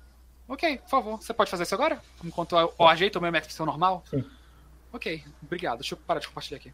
Que a gente evita um problemão. É, só um detalhe, esse Magit, ele é um, um gerenciador de Git, não de repositório, GitLab, GitHub necessariamente. Não, não. É Ele é um front-end para a ferramenta Git. Git. Isso. E aí ele te permite ah, fazer branches, ah, modificar. Olha, perfeito aí, ô, ô, camarada. Agora sim. Tá bem nítido, viu, Vinícius? Bem nítido, na verdade. Esse microfone aqui. Ok. Aqui é o Dirid, que é o gerenciador de arquivos do Emacs. E tem. Para navegar nas pastas aqui. Esse aqui é o código fonte do Magit, que eu baixei. Coisas só para mostrar o Dirid aqui. Arquivos, excluir as coisas de gerenciador. Tem também. as expressões regulares, por exemplo, marcar só o que começa em um ponto. E vou fazer outras operações. E aqui eu vou mostrar o Magit, que é esse aqui. Que é o, um status do Magit. Os arquivos que eu criei, que são de fora do repositório. Eu posso colocar S para fazer um stage, eu posso fazer um commit depois, ou U para fazer unstage. Que ele pode estender para visualizar a mudança. Magit ele tem aqui, quando aperta H, ele tem um help aqui. Daí, isso aqui são as operações do Git. Interface é transient. É o número dessa interface aqui. Isso aqui não é o editor, é uma interface mesmo para apertar os botões. Uma que eu vou usar aqui, por exemplo, o log. IL. E aqui está o log do, do código-fonte do Magit. Apertar aqui, ele mostra o commit, o que, que mudou, e aqui as diferenças. Outra coisa que dá para fazer aqui no, no log mesmo. Rebase. É um rebase interativo. Ele vai falar que já tá no. Já fez um push, mas vou botar aqui sim. Ele mostra a tela do rebase interativo. E aqui tem uns, um, uma referência de, de teclas, de, de atalhos, do que, que faz o que. Se eu quiser trocar a ordem no commit, por exemplo, é meta n. Só mexer aqui.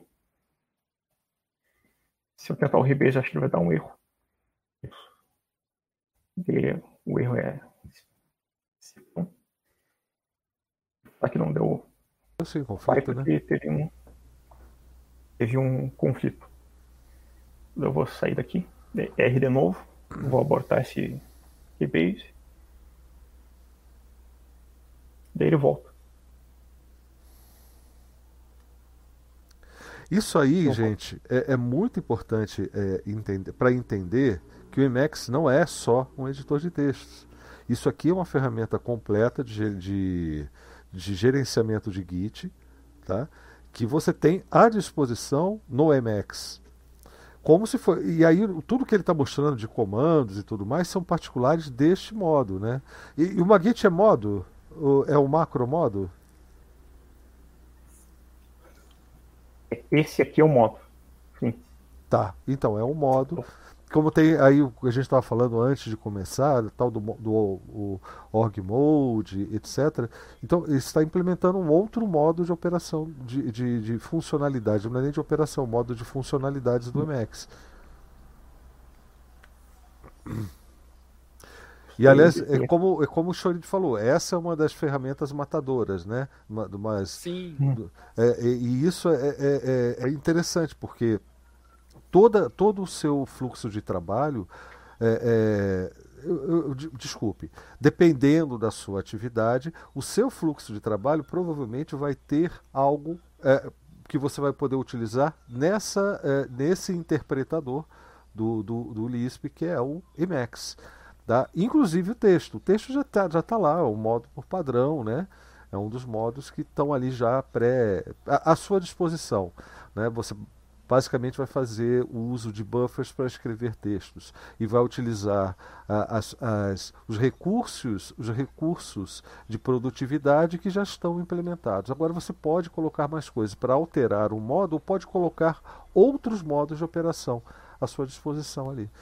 Né? Inclusive, é, tem, um, tem uma coisa que deve interessar bastante para o pessoal que programa. Né? É, quais são as linguagens assim que, que, que, podem se beneficiar mais da, da do, dos recursos de produtividade que podem ser instalados no Emacs? Tipo, Python, por exemplo, já vi muita gente com dificuldade de colocar Python para uh, o modo de, de, de o modo de, de, de, programação em Python, o modo para programar em PHP, HTML, é, enfim, o que, que você pode falar dessa parte?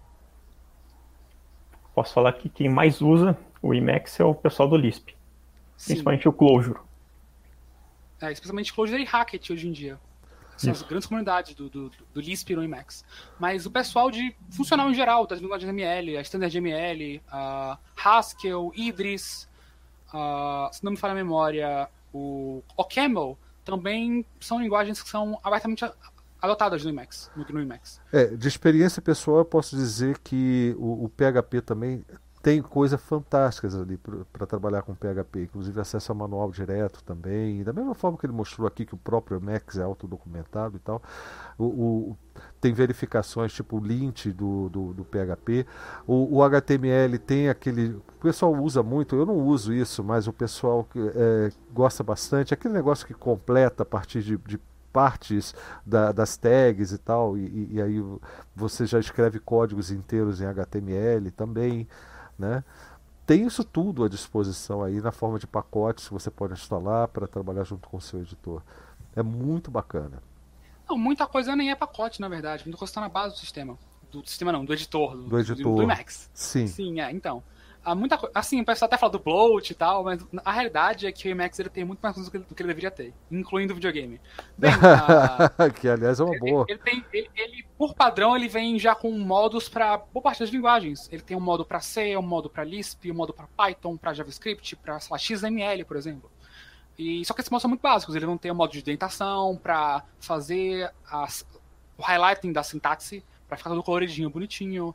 Vai ter algumas coisas básicas para você não ficar perdido. Para você, por exemplo, abrir um parêntese e ele fechar automaticamente. Uh, por padrão, instala pacote nenhum. O Emacs ele já tem o, o, o suficiente para você não fazer nada. O Zé Almeida me lembrou. Precisar.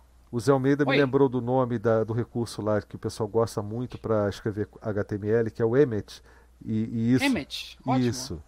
É, é, esse o nome que eu queria lembrar, Zé Almeida. Obrigado. A idade não tá, tá puxando a minha perna aqui de vez em quando, viu? Ou é a falta de sono.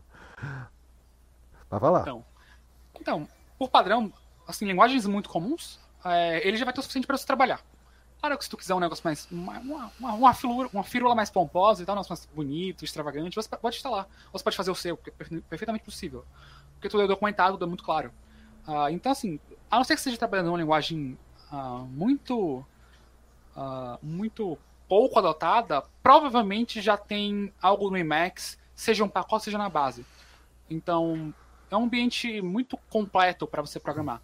Eu, por exemplo, hoje trabalho com C. C Hackett, majoritariamente, que é um Lisp Hackett.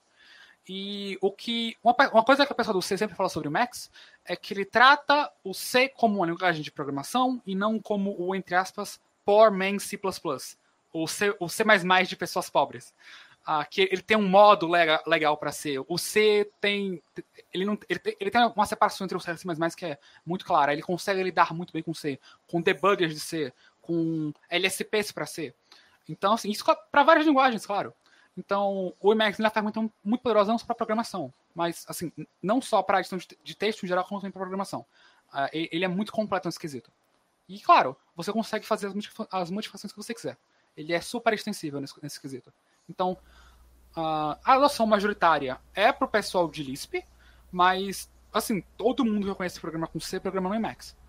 Eu... Claro que tô, eu tô numa bolha muito específica, mas claro Sim. que isso é evidência anedótica. É, acho que a maior parte do meu trabalho, é, é claro que envolve programação, e, aí, e aí tem uma pergunta sobre essa, essa particularidade minha sobre, em programação, mas a maior parte do meu trabalho ainda é edição de texto, mas texto Markdown, e eu tive muita uhum. dificuldade de, de usar o, o, a, a, o, não é navegador, né? A engine de, de renderização de HTML que, que também tem à disposição aí é, no, no Emacs.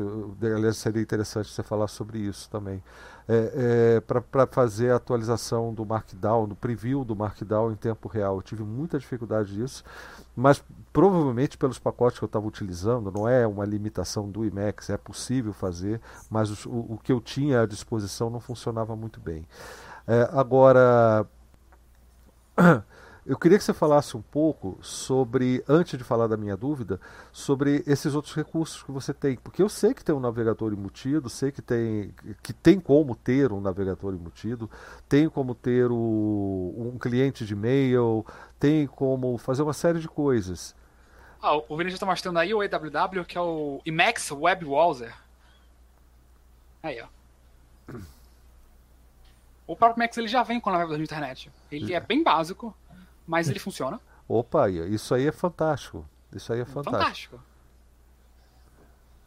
E provavelmente isso que você falou do Markdown, o problema que teve, possivelmente, eu não conheço esse pacote que você usou, mas o, o Live Preview dele provavelmente usava esse EWW. Ah, problema com o EWW, ele não lida bem com CSS, ele não lida, ele não lida nada com JavaScript. Então ele não é um bom browser nesse, nesse quesito. Não, mas não era esse o problema. O problema, bom, já entrando um pouco mais de especificidade, é, é, que simplesmente ficava eternamente tentando carregar e até travava o Emacs. Né? Travava não, travava o, o, o, a engine de, de renderização, né? Uhum. Mas, é, mas, como eu falei, é, é, tem algumas opções de trabalho nisso e aquela, é, não, de repente, não estava funcionando. Mas mesmo assim, eu, hoje já não usaria um preview de Markdown. Já estou esperto bastante para saber o que vai acontecer depois do meu, do meu trabalho terminado. Então não, não utilizo mais, mas por, por, algum tempo foi um impedimento para mim. Agora, o que eu queria saber mesmo, é, e, e, vocês estão vendo aí um navegador que é equivalente ao, ao nosso Links 2, né? Que é do GNU, né, que tem exatamente esse tipo de renderização aqui que vocês estão vendo, né, da, de páginas web. Também não, não trabalha com JavaScript, nada disso, CSS não, esquece, tá? É, é só para ver mesmo a, a, o HTML render, renderizado. E, essa imagem bem. E tem o quê? Sim. Imagens. As imagens. Imagens tem, com certeza. Mas o Links 2 também mostra imagens. É, é, ele, ele é gráfico também. Hum, não sabia dessa. Então, a, a, a cliente de e-mail é embutido ou, ou, ou, é um pacote que tem que ser instalado? Existem clientes embutidos, a gente tem o GNUS, que, vem, que ele é um. Ele consegue ler IMAP e tal. E a gente tem um cliente de SMTP para enviar e-mails embutido, mas o que se convenciona normalmente, eu não sei o que o Vinicius usa, é você usar o pacote Mu ou Not Much. Mas tem, tem embutido. Tem. O que você usa, Vinícius? Eu uso o Mu. O Mu. Eu uso Not Much, que, eu, que trabalha com tags, por exemplo. Mas o, o GNUS, ele, que vem nele, ele funciona, ele é bom, ele é super utilizável. Legal. O Tetris, como é que entra no Tetris? Ah, vou mostrar o Tetris, ô Vinícius. Não tem saudade, tem outros jogos, inclusive. Tem um, tem um monte. monte aí. Olha aí o Tetris um rodando no IMAX, tá vendo? Que legal. E aí, tem outros, tem outros, sim. Tem, tem os BSD Games todos aí, será não? Uh, eu acho. Não sei, eu, eu posso testar. Star Trek. é, no meu BSD eu tenho, eu não sei se o IMAX ele vai abrir do BSD ou se ele vai puxar dentro do IMAX, né? Show de bola. E agora o que, é, o que eu realmente quero saber é qual dos shells eu utilizo aí no Emacs, cara, porque tem shell também tem uns dois ou três shells diferentes aí. Você fala de emulador de terminal? De emulador de terminal, exatamente. Então, tem, uh, tem o eShell, que é o, o shell implementado em Lisp. Mostra pra gente, Vinícius, se você tiver condições. Você mostrar pra gente, Vinícius? Bom, eu uso o SHX. O SHX. Isso. É. Tem, no padrão a gente tem o, o Term e o eShell, se não me memória.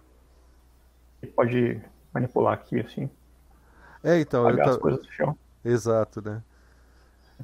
Essa é uma característica que eu levei um tempo para me acostumar, inclusive.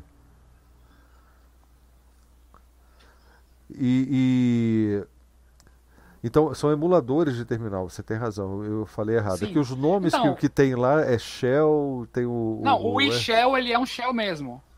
O, o, o, o SHX, o Viterm, o, o NCTerm, eles são emuladores. Eles rodam um Bash, por exemplo, um ZSH, um Cashell. O eShell não, o eShell ele roda o terminalzinho dele, doido. Que é feito em Lisp e ele é, ele, ele é um bicho à parte, ele é bem estranhão, mas é super legal. Não, Porque bacana. você consegue é, declarar, você consegue tanto programar em Shell quanto em Lisp nele. Ele é super legal. Oh, bacana. Pessoal, alguma pergunta para a gente então, aproveitar aí para o pessoal, o, antes do, do, do, do, Felipe dar continuidade aqui, provavelmente já deve estar tá indo para o final, né, o Chorid? O, o Leandro ele falou a respeito de org mode, inclusive. É, o org mode é bom ah, mostrar, então, viu? Não, só pela trivia, aquela apresentação que mostrou no início, aquela ali era org mode. Sim. Então, uh, mas o org mode é o seguinte, ele é uma linguagem de marcação similar ao Markdown, que ela é específica entre aspas do Emacs. Existem implementações para VI, para Vim no caso, por exemplo, mas todas elas são muito problemáticas, tem muitas tem muitos edge cases muito chatinhos.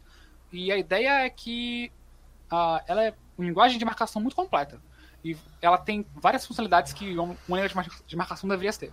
Por exemplo, eu consigo ter planilhas uh, funcionais. Não é tipo Markdown que eu faço uma planilha, eu faço uma tabela, na verdade, e eu coloco valores. Eu consigo fazer tipo um Excel nela. Declarar funções e tal. Deixa eu já compartilhar minha tela com isso aqui. Ou se o, o, o Vinícius quiser mostrar também, pode ser. Compartilhei a minha. Ah, ok, então deixa eu tentar mostrar a minha. Ah, vamos ver se ela consegue abrir, né? Porque. Tá mostrando minha tela? Tá chegando. Ok, vamos ver se ela aparece. Quando aparecer, vocês me avisam, porque eu tenho que ter um feedback. o Leandro tá falando, final nada, queremos live até amanhã de manhã. ok.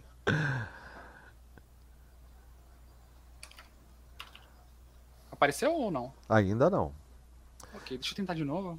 Parar e voltar.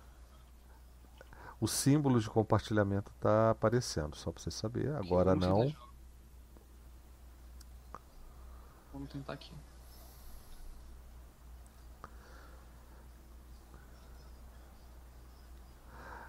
Depois você explica pra gente esse negócio do Wayland. Por que, que você está utilizando o Wayland se você tá então, não está usando o Gnome? Mas, então, mas não para não, vai continua. Isso é algo a se considerar, isso é algo a se considerar. Então, enquanto eu tento compartilhar minha tela, e isso aqui é um bug do Jitsi, na verdade, o que está acontecendo aqui. Uh, eu clico no botão de aparecer a tela e o Firefox não me dá o prompt para selecionar a janela por algum motivo. Na verdade é um uh, bug do Firefox, né? Se você tivesse no Firefox, Chromium, você não, não é, teria esse problema. Eu não tenho nem como inclusive no Chromium, inclusive no Chromium você consegue compartilhar um dos monitores e é por isso que eu uso, só uso o Chromium para transmitir é, também. Isso é algo a se considerar, na real. E se o Chromium, não, se perde. E ele não se perde é... em relação às permissões que você deu anteriormente, configurações de é, áudio. O Firefox se perde muito loucamente. Nossa. Eu vou fechar a sessão e abrir de novo, que é o jeito. Eu volto em. Ah, ok, apareceu. Eu ia fechar o jeito se ele for com medo e apareceu aqui. Vamos ver. Eu vou compartilhar, vou compartilhar a tela inteira, vou tentar. Deixa eu desligar meu monitor de laptop, porque aí fica uma tela só, né?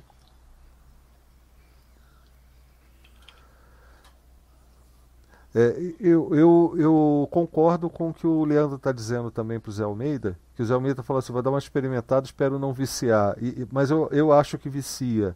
É, eu só não estou mais viciado em Emacs por conta justamente do, do, do meu tempo. Né? Eu, eu, não posso parar neste momento para ficar mexendo e deixando as coisas do jeito que eu gosto, porque tem isso também no Emacs. Se você gosta de customização, você tem um universo ali à sua disposição e você vai ficar louco. Né?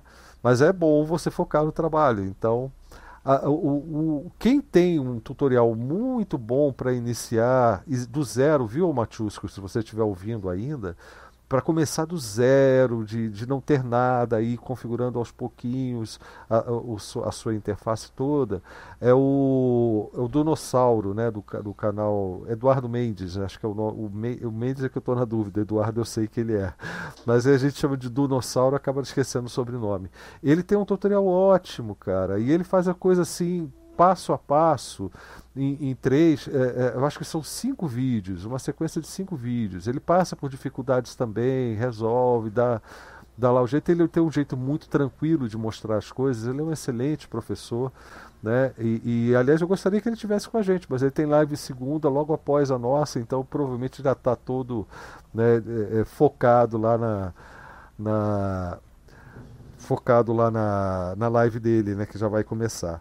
Mas é uma pessoa excelente para a gente conversar sobre essas coisas também. Até queria que ele tivesse aqui.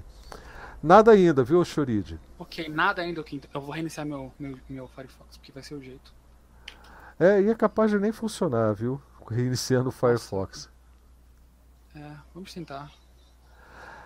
É, o que o Leandro está comentando, enquanto você faz, eu vou conversando com o pessoal, é Mendes mesmo, o Eduardo. É, é, é o seguinte, é, quando, quando eu assisti essa série do, do Eduardo, é, o, que eu, o que eu percebi é que, tirando meia dúzia de diferenças, ele, ele segue exatamente o mesmo princípio de configuração que eu seguia antes, sabe? É, é por isso que, que, eu achei assim. Não é por isso que eu, por ser semelhante ao meu, que eu achei excelente.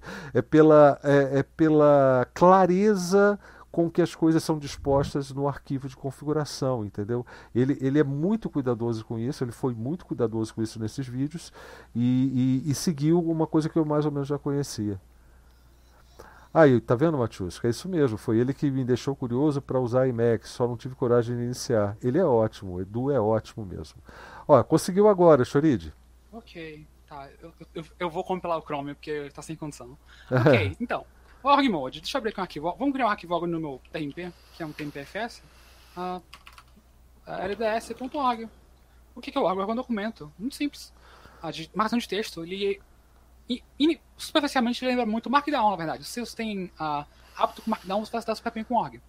A gente cria tópicos uh, com asteriscos, asteriscos ao invés de, desses hashtags loucos aqui. Uh, então, a gente cria aqui um título, título,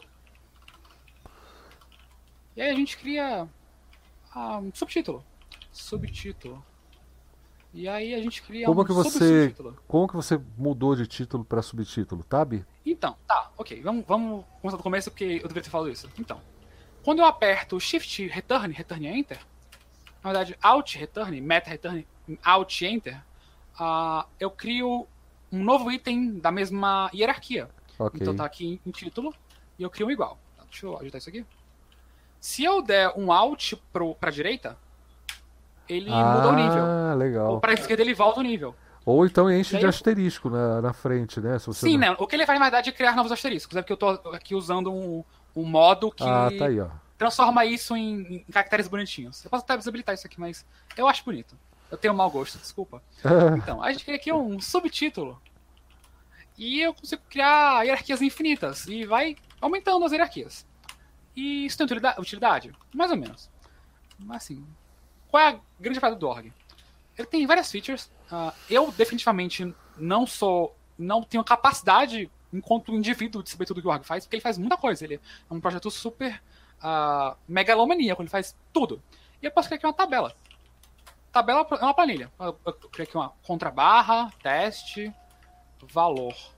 Tá, objeto, valor. E aí eu crio um a contrabarra sumiu, por isso que você não está vendo. É, não, não tá aparecendo a contrabarra. Não, é, você apagou tá, a contrabarra. Ok. Agora foi. Tá. Ah, tá, eu criei aqui, eu fechei com a contrabarra, certo? Objeto valor. E eu dou um barra. E aí ele cria uma, uma planilha. E aí eu posso aqui dar um. Eu consigo criar bordas e coisas muito bonitas. E eu consigo dar um valor. Aí eu consigo falar aqui, objeto batata, vale 3 reais. E aí o objeto cenoura vale 5 reais. Claro que isso aqui é. Como que não tinha a ver? Isso aqui é só viagem da minha cabeça. E eu consigo fechar isso aqui. Peraí.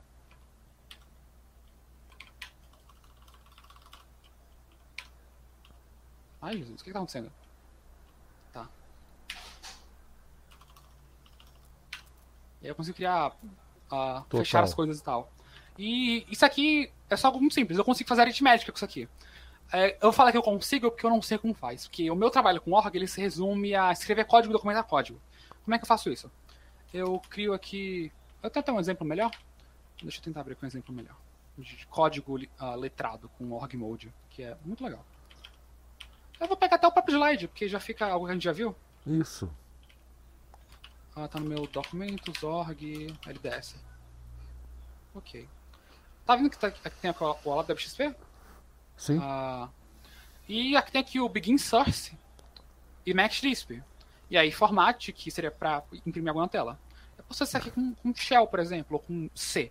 Posso fazer aqui, ó, mais uh, Begin Source C. C. E é, o que sei lá. Uh, include uh, stdio.h int, não, int main void printf Olá, DebXP. É, isso aí mesmo. Ai, Jesus, tô me perdendo com o teclado. Olá, DebXP barra N. E eu dou aqui um end source. E aí ele fecha o bloco de código. E em algumas linguagens que possuem um suporte para isso, eu consigo. Como eu faço com, com o próprio Matlisp, eu consigo executar isso aqui. Então, no caso do, do XP, eu dou o formato aqui, e ele printa aqui embaixo. Ah, deixa eu abrir aqui as mensagens. Ah, tá, tá. Olha o WXP. Tá aqui o. Olha o WXP, por exemplo. Ah, e a ideia é que você escreve código e esse código ele é documentado e é tudo bonitinho. É super comum, mais comum do que eu acreditava, na verdade, eu, estava, eu achava que isso aqui era um meme, do pessoal escrever os próprios init files do Emacs em org mode. Porque aí ele documenta o que um bloco de código faz, por exemplo, e... É, eu já vi também. Ah, é. E aí ele coloca o bloco de código, e quando você abre o Emacs, você usa uma, uma, algo chamado Babel. Aqui, Artigo Babel, Org Babel. Babel da Torre de Babel, que tem as línguas e tal. É uma piada essa. E aí, bem, ele, em termos de execução, ele extrai o que importa e joga para um arquivo de verdade. E aí você tem um documento de código que é super bem explicado e documentado. Uh, e isso é muito útil com Haskell, por exemplo. Haskell tem um suporte ótimo para org. Uh, eu acho que tem um projeto em Haskell aqui. Uh,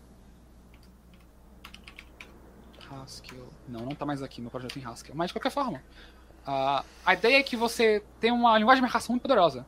E como o org uh, ele tá nessa comunidade muito louca do Emacs, a gente consegue exportar isso aqui para outros formatos, para PostScript, para Markdown, por exemplo. Eu posso pegar aqui um documento lá da, da, da SSL.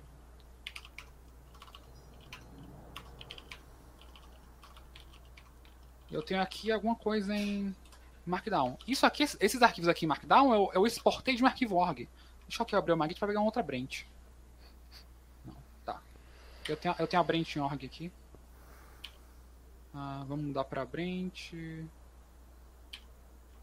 Org. Ok. É que tá aqui o readme.org. Que é isso aqui.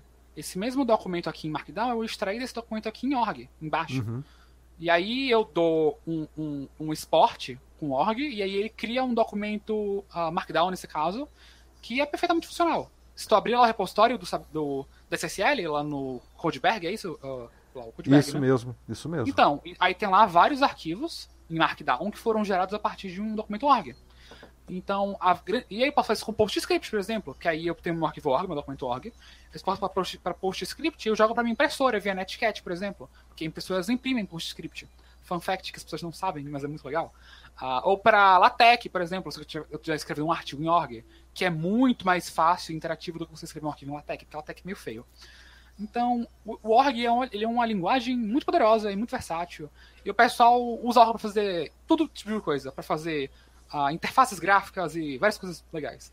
Uh, e é mais ou menos isso o org, na real. Ele é uma linguagem que foi longe demais. é muito, assim, é muito útil, mas acho que o pessoal devia pisar um pouco no freio. Tá legal. E é isso, na verdade. Alguma okay, outra é... dúvida nos outros chats? É, no IRC nada. Alguém tem acesso ao YouTube para poder checar se é uma coisa? No YouTube gente... tem. O exportador do org. Oi? Exportador do org. Exportador okay, do é org. Pra exportar? Ok. É, só para mostrar. Vocês estão vendo e como a gente tá encontra os comandos do, do, no Emacs? É quase como uma, é. uma HUD, né? Então, aí tem aqui espaço de dispatch, aí eu seleciono um formato, se você quiser aqui Markdown, e a gente vai abrir num arquivo temporário. Ah, e aqui tá aqui o Markdown gerado.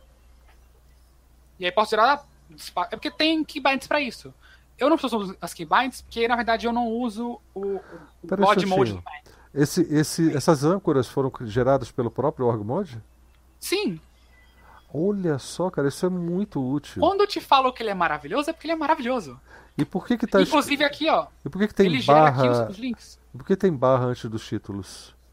Porque isso aqui é um arquivo temporário e ele não abriu no modo org. Ou no modo Markdown. Ah, Aí okay. ele mostra assim. Esse aqui, você tá um, um buffer temporário, eu posso deixar ele tranquilaço. Esse aqui é o que ele geraria mesmo. Esse aqui, tá aqui Olha que legal. Ele tem os links, eu posso clicar e ele vai pros lugares. Ele super funciona bem. Coloração, criar tabelas, ele é super completo. E você até viu que eu usei uma Git pra poder mudar a branch, porque tava uma branch de Markdown, mandei pra uma branch de Git. Pra uma, uma branch de org mode, como é super rápido, versátil, eu não teria que dar um git, checkout, blá blá blá blá, e ficar procurando o nome das branches, não. Eu dou um Ctrl XG, dou um B pra branch, e aí eu dou um checkout na branch que eu quero, e é isso aí. É super tranquilo. Eu dou um outro B, e aí eu, eu escolho qual é a branch que eu quero. Ele é super didático. Até eu, eu não trabalho com Git, eu trabalho com, eu trabalho com sub, Subversion, o Ok. SVN, que é, eu acho tenebroso, eu não gosto. E, mas por causa disso, eu não tenho hábito de usar Git. E pra mim, uma Git é o jeito que eu tenho de usar o Git sem me perder. Que eu acho o Git muito assustador.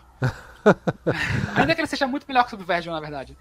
Então, então você vê que eh, todos essas- esses pacotes são bobagens, mas eles tornam o seu workflow muito, muito intuitivo e simples de fazer. E eu acho que essa é a elegância do Emacs. É, é fazer essas coisas se tornarem simples. Ah, tudo é muito intuitivo e fácil de você acessar. Até o próprio IRC. Se conectar, usar, por exemplo, o, o IRC aqui, DLS, libera chat, tá, Shorid, deixa eu botar aqui minha senha. Você já tá lá, Aí hein? ele. a- Ok. Aí. Não, mas eu consigo. Ele abre com um nome alternativo. Ah, ok. Ah, ok. Session only. Eu tô aqui no. Eu posso dar um barra join. Ah, DevXP. é, DevXP. Ah, ele vai pedir minha senha de GPG, rapidão. Ele abriu o D menu aqui. Pronto, eu, eu estou aqui, ó. Olá. E eu tô aqui no WXP. Apareceu aqui no meu outro cliente, o WXP. Olá. Ah, um outro Shorid com outro nome. De qualquer jeito. Ah, então, assim, tudo. Oh, perdão. Meu pai tá falando comigo, desculpa. Ah, e, aí, tipo, e, inclusive, essa é a birra que eu tava tendo. Até falei isso no, na- no canal do Telegram da XP, que eu não encontrava um cliente de CM- de XMPP, XMPP que me agradasse.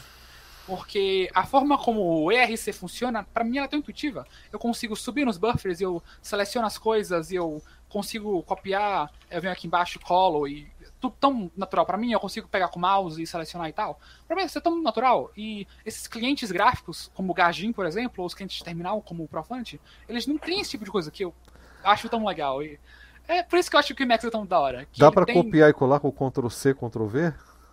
Dá se você tiver no modo Kiwa. Que Kiwa é o standard que é bem desenvolvido nos anos 80, que é o Ctrl-C, Ctrl-V, Ctrl-X. O que eu uso pra copiar aqui é o Meta W. Eu faço uma seleção com, peraí, com Ctrl espaço, ele mostra aqui Mark 7. Eu vou pro fim da linha, por exemplo, Ctrl E. Aí eu dou um, um Alt W, eu copio e eu colo com Ctrl Y, que é Ctrl Yankee. Tudo no Emacs ele é mnemônico. Quer dizer que as teclas, elas, as combinações, elas ressemblam. Ressem, ressemblam é, é complicado. Mas elas lembram a, a palavra que ela quer dizer. Então, Ctrl Y é Ctrl Yankee. A Ctrl K é Ctrl Kill, por exemplo. Ctrl XB é Ctrl I- X de executar e B de buffer. Então tudo é muito natural. Você não, meio que não precisa lembrar. Se você souber o que a palavra significa, você meio que se vira. Então, é- esse é o tipo de elegância que eu acho que o Max ele tem e que outros editores não têm. E que eu sinto falta, na verdade. E foi o que me fez sair do VI, porque eu sou um- um usuário de VI, eu sou um, eu sou um refugiado do VI. E eu tô aqui no Max há alguns anos e eu acho isso incrível. Eu, fico besta com essas coisas. Cara, muito bacana. Eu, eu vou, vou repetir a pergunta para não encerrar sem deixar ninguém sem, sem uma resposta, se for o caso. É, o Matiusco está falando aqui para desenvolver Python e Bash. Tem exemplo de colorir código, apresentar montagem de funções geradas auto- automaticamente, tipo template. É, eu, eu acho que ele está querendo dizer os tais dos snippets, né? E snippets tem sim. É, a gente tem um, um pacote muito famo- famoso chamado YA Snippets, ah, Y-A-S-N-I-P-P-E-T-S, que é um pacote desenvolvido pelo João Távora, que ele é, ele é português, e ele é um cara muito influente na comunidade de Macs, ele tem pacotes incríveis. E o YA Snippets, ele não vem com snippets, você pode criar os seus snippets, que é muito simples. Eu até tenho um snippet aqui que... Ah, não. É como eu Ah, faço no tá Gini, acessível. né? O, o, Sim, o é. Matiusco usa, usa o Gini. Os snippets Você- lá você cria. Você cria. Ou você pode baixar um pacote com snippets prontos. Sim, sim. Tem o Snippets e Snippets. Ah, eu crio os meus porque eu, eu, eu tenho todas umas regras muito loucas de indentação que esses snippets não seguem. Ah, Eu também. então eu acho que eu crio os meus, os meus próprios. Mas é tudo, tudo é possível. E no caso do Bash, a gente tem. Por padrão, a gente tem o Shell Mode e o Bash Mode. A gente pode criar um arquivo ponto .shell, sabe? É porque. Vamos tentar. Ah, vou abrir um TMP mesmo. Mais um eco olá, olá DebXP aí, olá mundo. É. Vamos ver aqui. Ah, teste.sh. Pra Ele vai abrir como, um como. Shell. Oi? Python tem o pacote ELPy, é LPY. Permite LPY. definir um interpretador, executar, tem debugger também. Opa, sim. Ah, então, a gente vai botar aqui no bash. É porque podendo usar como shell, mas se eu botar aqui um barra bin, barra, barra bin env bash, ele vai abrir o padrão. a hash, hash, hash bang barra use, user bin, bin bash. Aí a gente fecha e abre de novo, porque aí é mais tranquilo. Ok, agora já tá como bash. Ele já entendeu que é shell script bash. Como eu tô no BSD, ele identifica que é shell. Então, é assim que acontece. A gente dá um echo. Uh, olá. Deb XP. E a gente roda. Eu vou abrir aqui um. Shell mesmo. Vou abrir o, o ANSI term. Uh, não, eu quero shell. Bin shell. Tá, eu tô aqui ó, o name menos A, ok. E eu dou aqui cd barra tm, tm ok, ok. chmod mais x teste.sh ele imprime o LXP. Então, uh, ele já vem com modos uh, bem razoáveis para programação em shell script, tanto a uh, Kshell, Corn Shell, quanto Bash, quanto Shell. Uh, se não me memória, tem um prazer Shell, mas eu nunca testei. Uh, então, dá para usar sim. E para Python eu não sei porque eu não tenho experiência com Python, mas eu conheço gente que dropou o Jupyter Notebook para usar Emacs e a galera se dá bem. Então eu suponho que é viável, eu só não sei o caminho das pedras, porque não é a linguagem com a qual eu trabalho. Tá? Mas dá sim. É perfeitamente possível. Uh, e mais alguma dúvida? É, aqui no chats, não, eu acho que, que tá de ótimo tamanho. Eu queria ouvir a sua opinião, né, sobre a questão okay. do, do, do Doom e Max do, do final. Eu sei que você já fez uma explicaçãozinha das diferenças e tal. É, o que, que você acha desses dois caras? O Space Max já falou que não, não usou muito, né? Sim, eu tentei usar, mas eu não consegui porque eu acho ele muito lento. E para mim isso foi impeditivo. Eu nem cheguei a fuçar em código, nada do tipo. Eu só achei ele muito lento e pra mim não dá. Mas é, isso é o mau gosto que eu tenho, né? E o, e o Doom? E o Doom, uh, eu cheguei a, testar. Uh, ele usa algumas técnicas de lazy loading, uh, de execução preguiçosa de código, que é algo uhum. que linguagens funcionais têm de algo só ser, ser executado quando é necessário. Perdão, repetir para eu falar porque eu falei com a dicção merda. É algo, algo que é preguiçoso, ele é só executado quando ele é necessário. Uh, então, e ele usa muitas técnicas nesse contexto para fazer com que o Max ele abra muito rápido. Uh, na prática, eu acho que todo mundo que eu conheço já faz isso com o próprio Max, então, na minha opinião, o que o, Emacs, o, que o Doom Max faz é tornar. Ele, ele, ele é uma distribuição acessível para quem vem do Vim. Na minha, na minha concepção é essa. É, ele, por padrão, ele usa o Evil, que é o modo de keybinds do, emulada do, do Vim pro Emacs. Uh, e ele usa técnicas para ele ser um pouco mais rápido.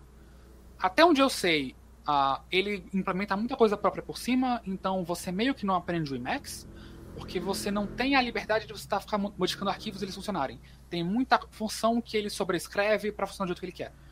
E isso é um, é um mal que ambos têm, tanto o Space Max quanto o Emacs uma diferença nesse ponto, uma diferença nesse ponto, que o, o, o, no caso do Space Max era até, sei lá, um ano atrás, quando eu brinquei com ele, era uma atualização de Git. Que você, baixa, Sim. você fazia uma você atualização do repositório. repositório. Já é, no, no, no, Doom é a mesma coisa, só que o Doom sim, ainda sim. implementou uma série de scripts para você executar no terminal, é, do, tipo, como sim. se fossem comandos mesmo do Doom. Então você tem lá Doom sim. install, Doom update, sei lá, uma coisa assim. Não me lembro mais quais eram os comandos. Mas você tem todo um conjunto de, de comandos pré-definidos para trabalhar, para atualizar e para instalar coisas, inclusive, no Doom. É, e deu para perceber que ele baixava do repositório dele. É, é, não, não, fazia qualquer referência a, a baixar de repositórios Melpa, Elpa, seja lá o que fosse. Não, não, não. O, o, o, o Doom ele usa um, um gerenciador de pacote chamado Straight. Uhum. O que o Straight faz é pegar a receita do app do Melpa, todo pacote não tem uma receita, que mostra o nome do pacote, a versão, onde, o repositório base dele. E aí, ao invés de ele baixar o pacote do Melpa ou do Elpa, que é um, é um arquivo compactado que você baixa e extrai, e é isso que o package faz automaticamente, ele baixa o repositório, clona e faz um tipo de byte compile, que é compilar esse código Lisp para o bytecode do, do Emacs. É. Uh, existem ganhos nisso, de performance, mas isso também quebra muita coisa.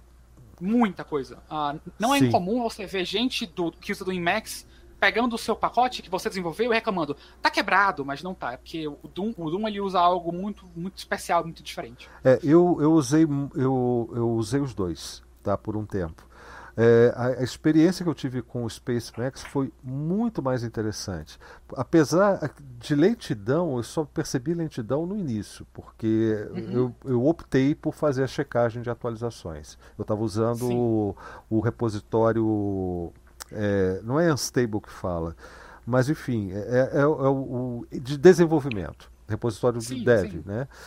Então, é, eu gostei muito do, do Space Max, até porque para fazer todas as alterações e configurações, você não muda a forma de trabalhar com o Emacs. Você uhum. faz basicamente, basicamente fazia basicamente a mesma coisa. Só que tinha algumas coisas que estavam simplificadas através de macros ali prontas para você, funções sim, já, sim. né? É, mas tudo era ainda muito Emacs. Você conseguia fazer, se virar com aquilo que você utilizaria no Emacs sem nada. No Emacs sim, sim. Vanilla. né? Sim, sim, exatamente. Então eu gostei mais da experiência do Space Max, me diverti mais, porque tem que ser divertido também, né? Não, é, ser chato não vale a pena, né? Exatamente. O Doom, ele dá, ele dá assim, é, para quem vem, por exemplo, de, de bugigangas como VS Code, por exemplo. Sim, é justamente isso, na verdade. Ele, é isso que eu penso. Ele é muito mais, é, vamos dizer assim, familiar para quem vem desse tipo de, de vivência, né? Sim. Já o Space Max você não perde a vivência do IMAX. É muito legal. Sim. É muito legal. Bom, é, o, o, André está dizendo que usa o modo Evil, que aplica uma lei que permite usar as teclas do Vim. Eu também Exatamente. preferia o modo Evil, tá? Por causa. Eh, o que eu estava comentando com o Shorid, que ele falou aqui, foi na semana passada. Esse, esse Ctrl X, ele. Não precisa mostrar o teclado, né? Ele tem uma razão histórica para ser, e o, o, o, o Alt o, o Ctrl, aliás, não, desculpe, o Alt X, ele tem uma, uma razão histórica de ser ali, disposição, ergonomia e tudo mais mas é, eu tenho muita dificuldade, principalmente com Alt, mais com Alt do que com Ctrl, viu? É que uhum. tem uns Ctrl que são muito perto as teclas. Aí o, o que acontece é que a, a, mão fica numa posição muito estranha. Com o Space Max, a, a, o atalho já era Ctrl espaço, ou, ou, alguma coisa assim. Que é, tudo usa espaço, na verdade, no Space Max. Era Sim. o quê? Tudo eles o prefixo espaço para Exatamente. Então, por isso que é Space Max, inclusive. É, isso. É, o, o, espaço, sendo essa tecla, me facilitou muito a vida. Entendeu?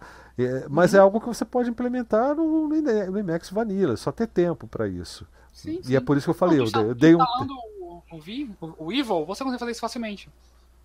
Aí, tá vendo? É. Então tá, o, o pessoal daqui Quer, quer dar, fazer suas considerações finais para a gente empacotar e mandar para a edição? Cretil está aqui ainda. O Simplex está mudo, eu não sei quanto Simplex, é, o dele é o Boa Noite no. no, no... Tô, tô aqui sim, tô acompanhando aí. Opa! Ah, bacana. E a gente está encerrando por aqui. Eu, eu só, antes de passar para você, Crete, eu queria fazer uma proposta para o Chioride, para quando ele tiver tempo, e eu também, viu, Chioride? E, e, e eu queria fazer isso aqui para me forçar, para eu ficar com um sentimento de culpa, peso de responsabilidade nas costas até fazer. Que é uma, uma série do zero, eu tentando uhum. configurar o meu IMAX e você me dando as dicas. O que, que você acha? Opa, eu acho super. Eu consigo fazer. A gente faz assim no esquema das, dos Lab GNUs, né? E, é... Deixa o pessoal participar aqui For, e tal. O formato tá, tá se mostrando oh. interessante. Aí a gente grava, né? E, Dá, e manda pra galera. Sim, sim. É isso aí. Perfeitamente. Então tá, então a gente vai marcar, já sabe que vai rolar aqui. É, e, e, eu me sinto muito mais à vontade.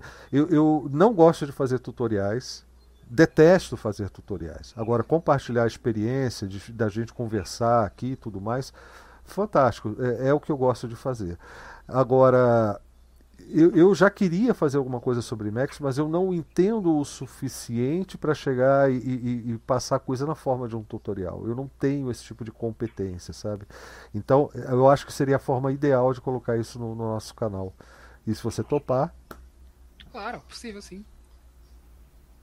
o José Almeida queria também que ficasse até amanhã.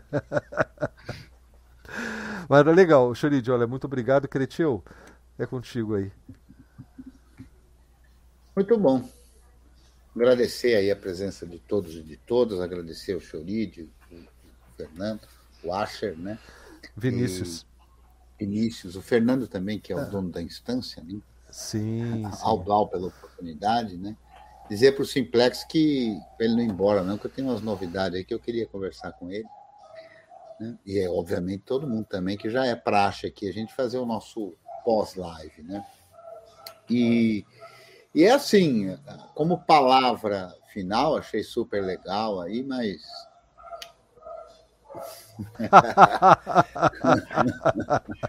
viai, viai, para quem não é, entendeu a mãozinha ali. O editor da besta. É, é, é assim, é, eu, eu, depois de uma certa idade, a gente talvez, nem todo mundo, mas adquire uma certa maturidade, ou mesmo a, a, assume uma certa frustração, né?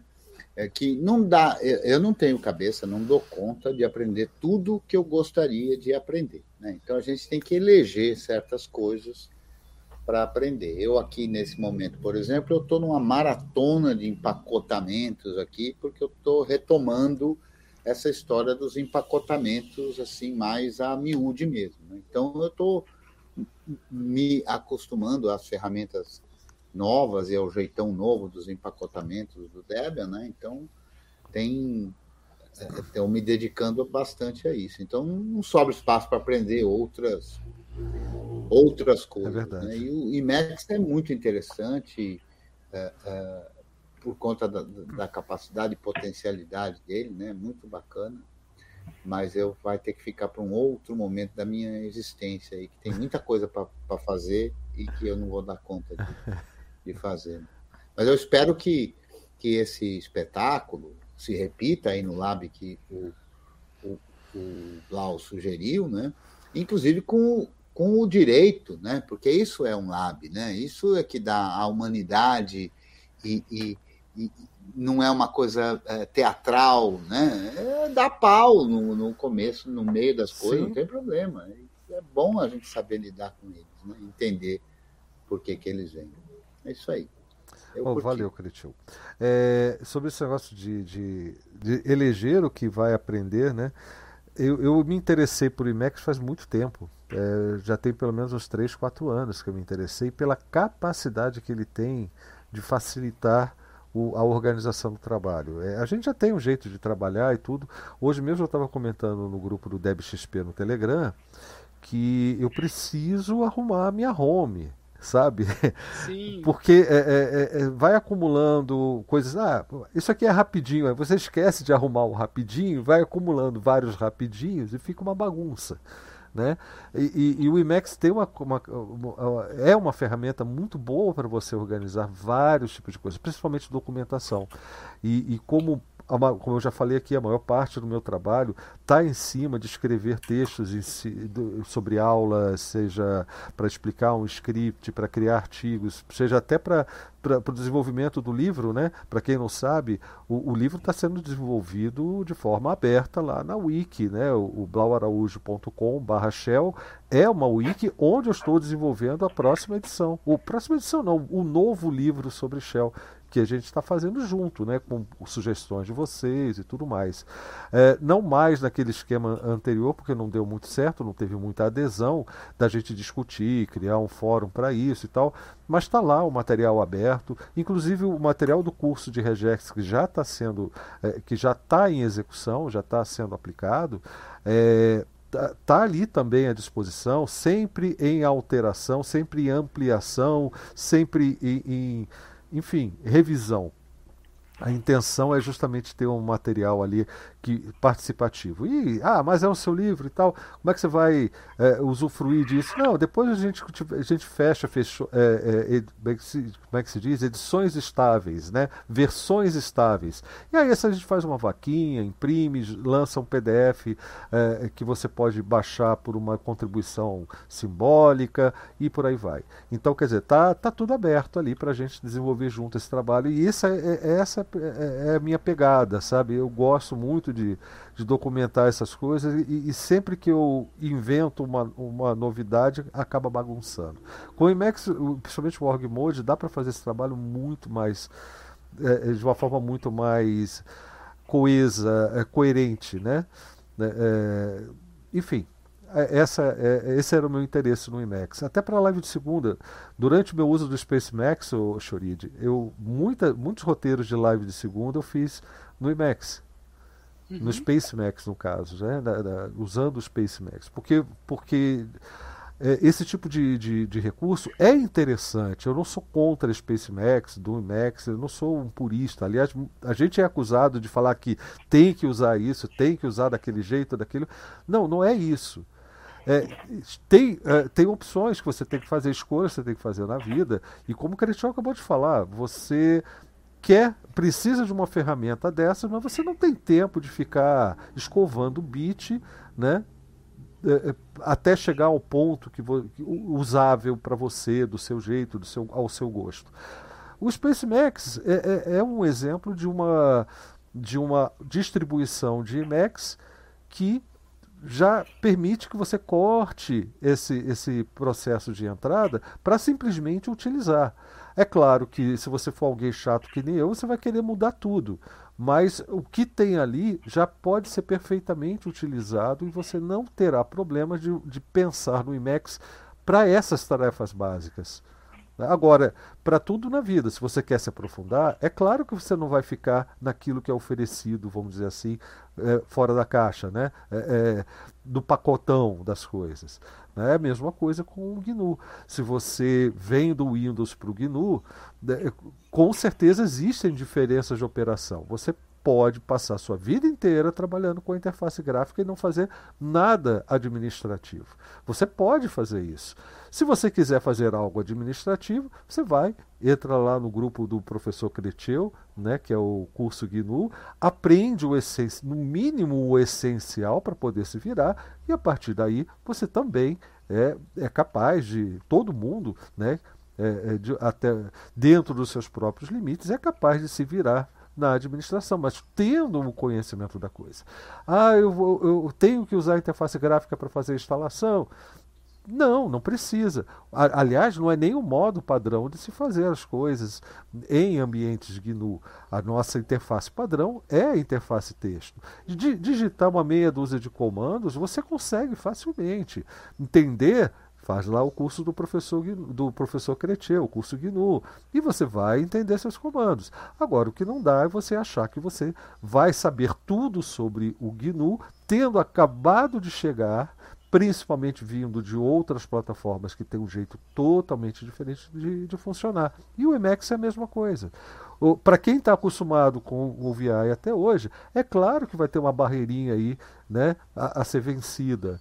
Mas é, é, é você, você tem que decidir se vale a pena se é isso que você quer. Se você não quer passar por esse processo, começa lá com o seu Space Max e já começa a utilizar, a, a se beneficiar dessas vantagens que você teria em termos principalmente de organização de trabalho. Mas, se você quiser de fato conhecer a sua ferramenta, aí a gente está com o Choride, o Vinícius aqui para ajudar a gente, o Eduardo com certeza, ele também está lá no grupo DebXP no Telegram, pergunta para ele como é que ele faz para programar em Python no Emacs, e assim vai, tá? A vida é assim, cara. a gente tem que priorizar as coisas. Boa noite, Carlitão. Boa noite, Creteu. Boa noite, Choride. Muito obrigado. Boa noite, Vinícius. É, boa noite é, ao pessoal que está acompanhando a gente sabe, é, é, o, o, Jackson de Jesus, que é uma presença ilustre, o Fernando que, que cedeu para a gente aqui a instância do Jitsi, o Leandro que participou a beça, Zé Almeida, Matiusco e aos demais, né? E, inclusive nos chats que eu não estou acompanhando. Lembrando que na descrição do vídeo tem as formas de apoiar o nosso trabalho e a gente vai ficar por aqui. Deixa eu só pegar a janela da, da, da transmissão do YouTube. E para vocês, um grande abraço e até o próximo encontro.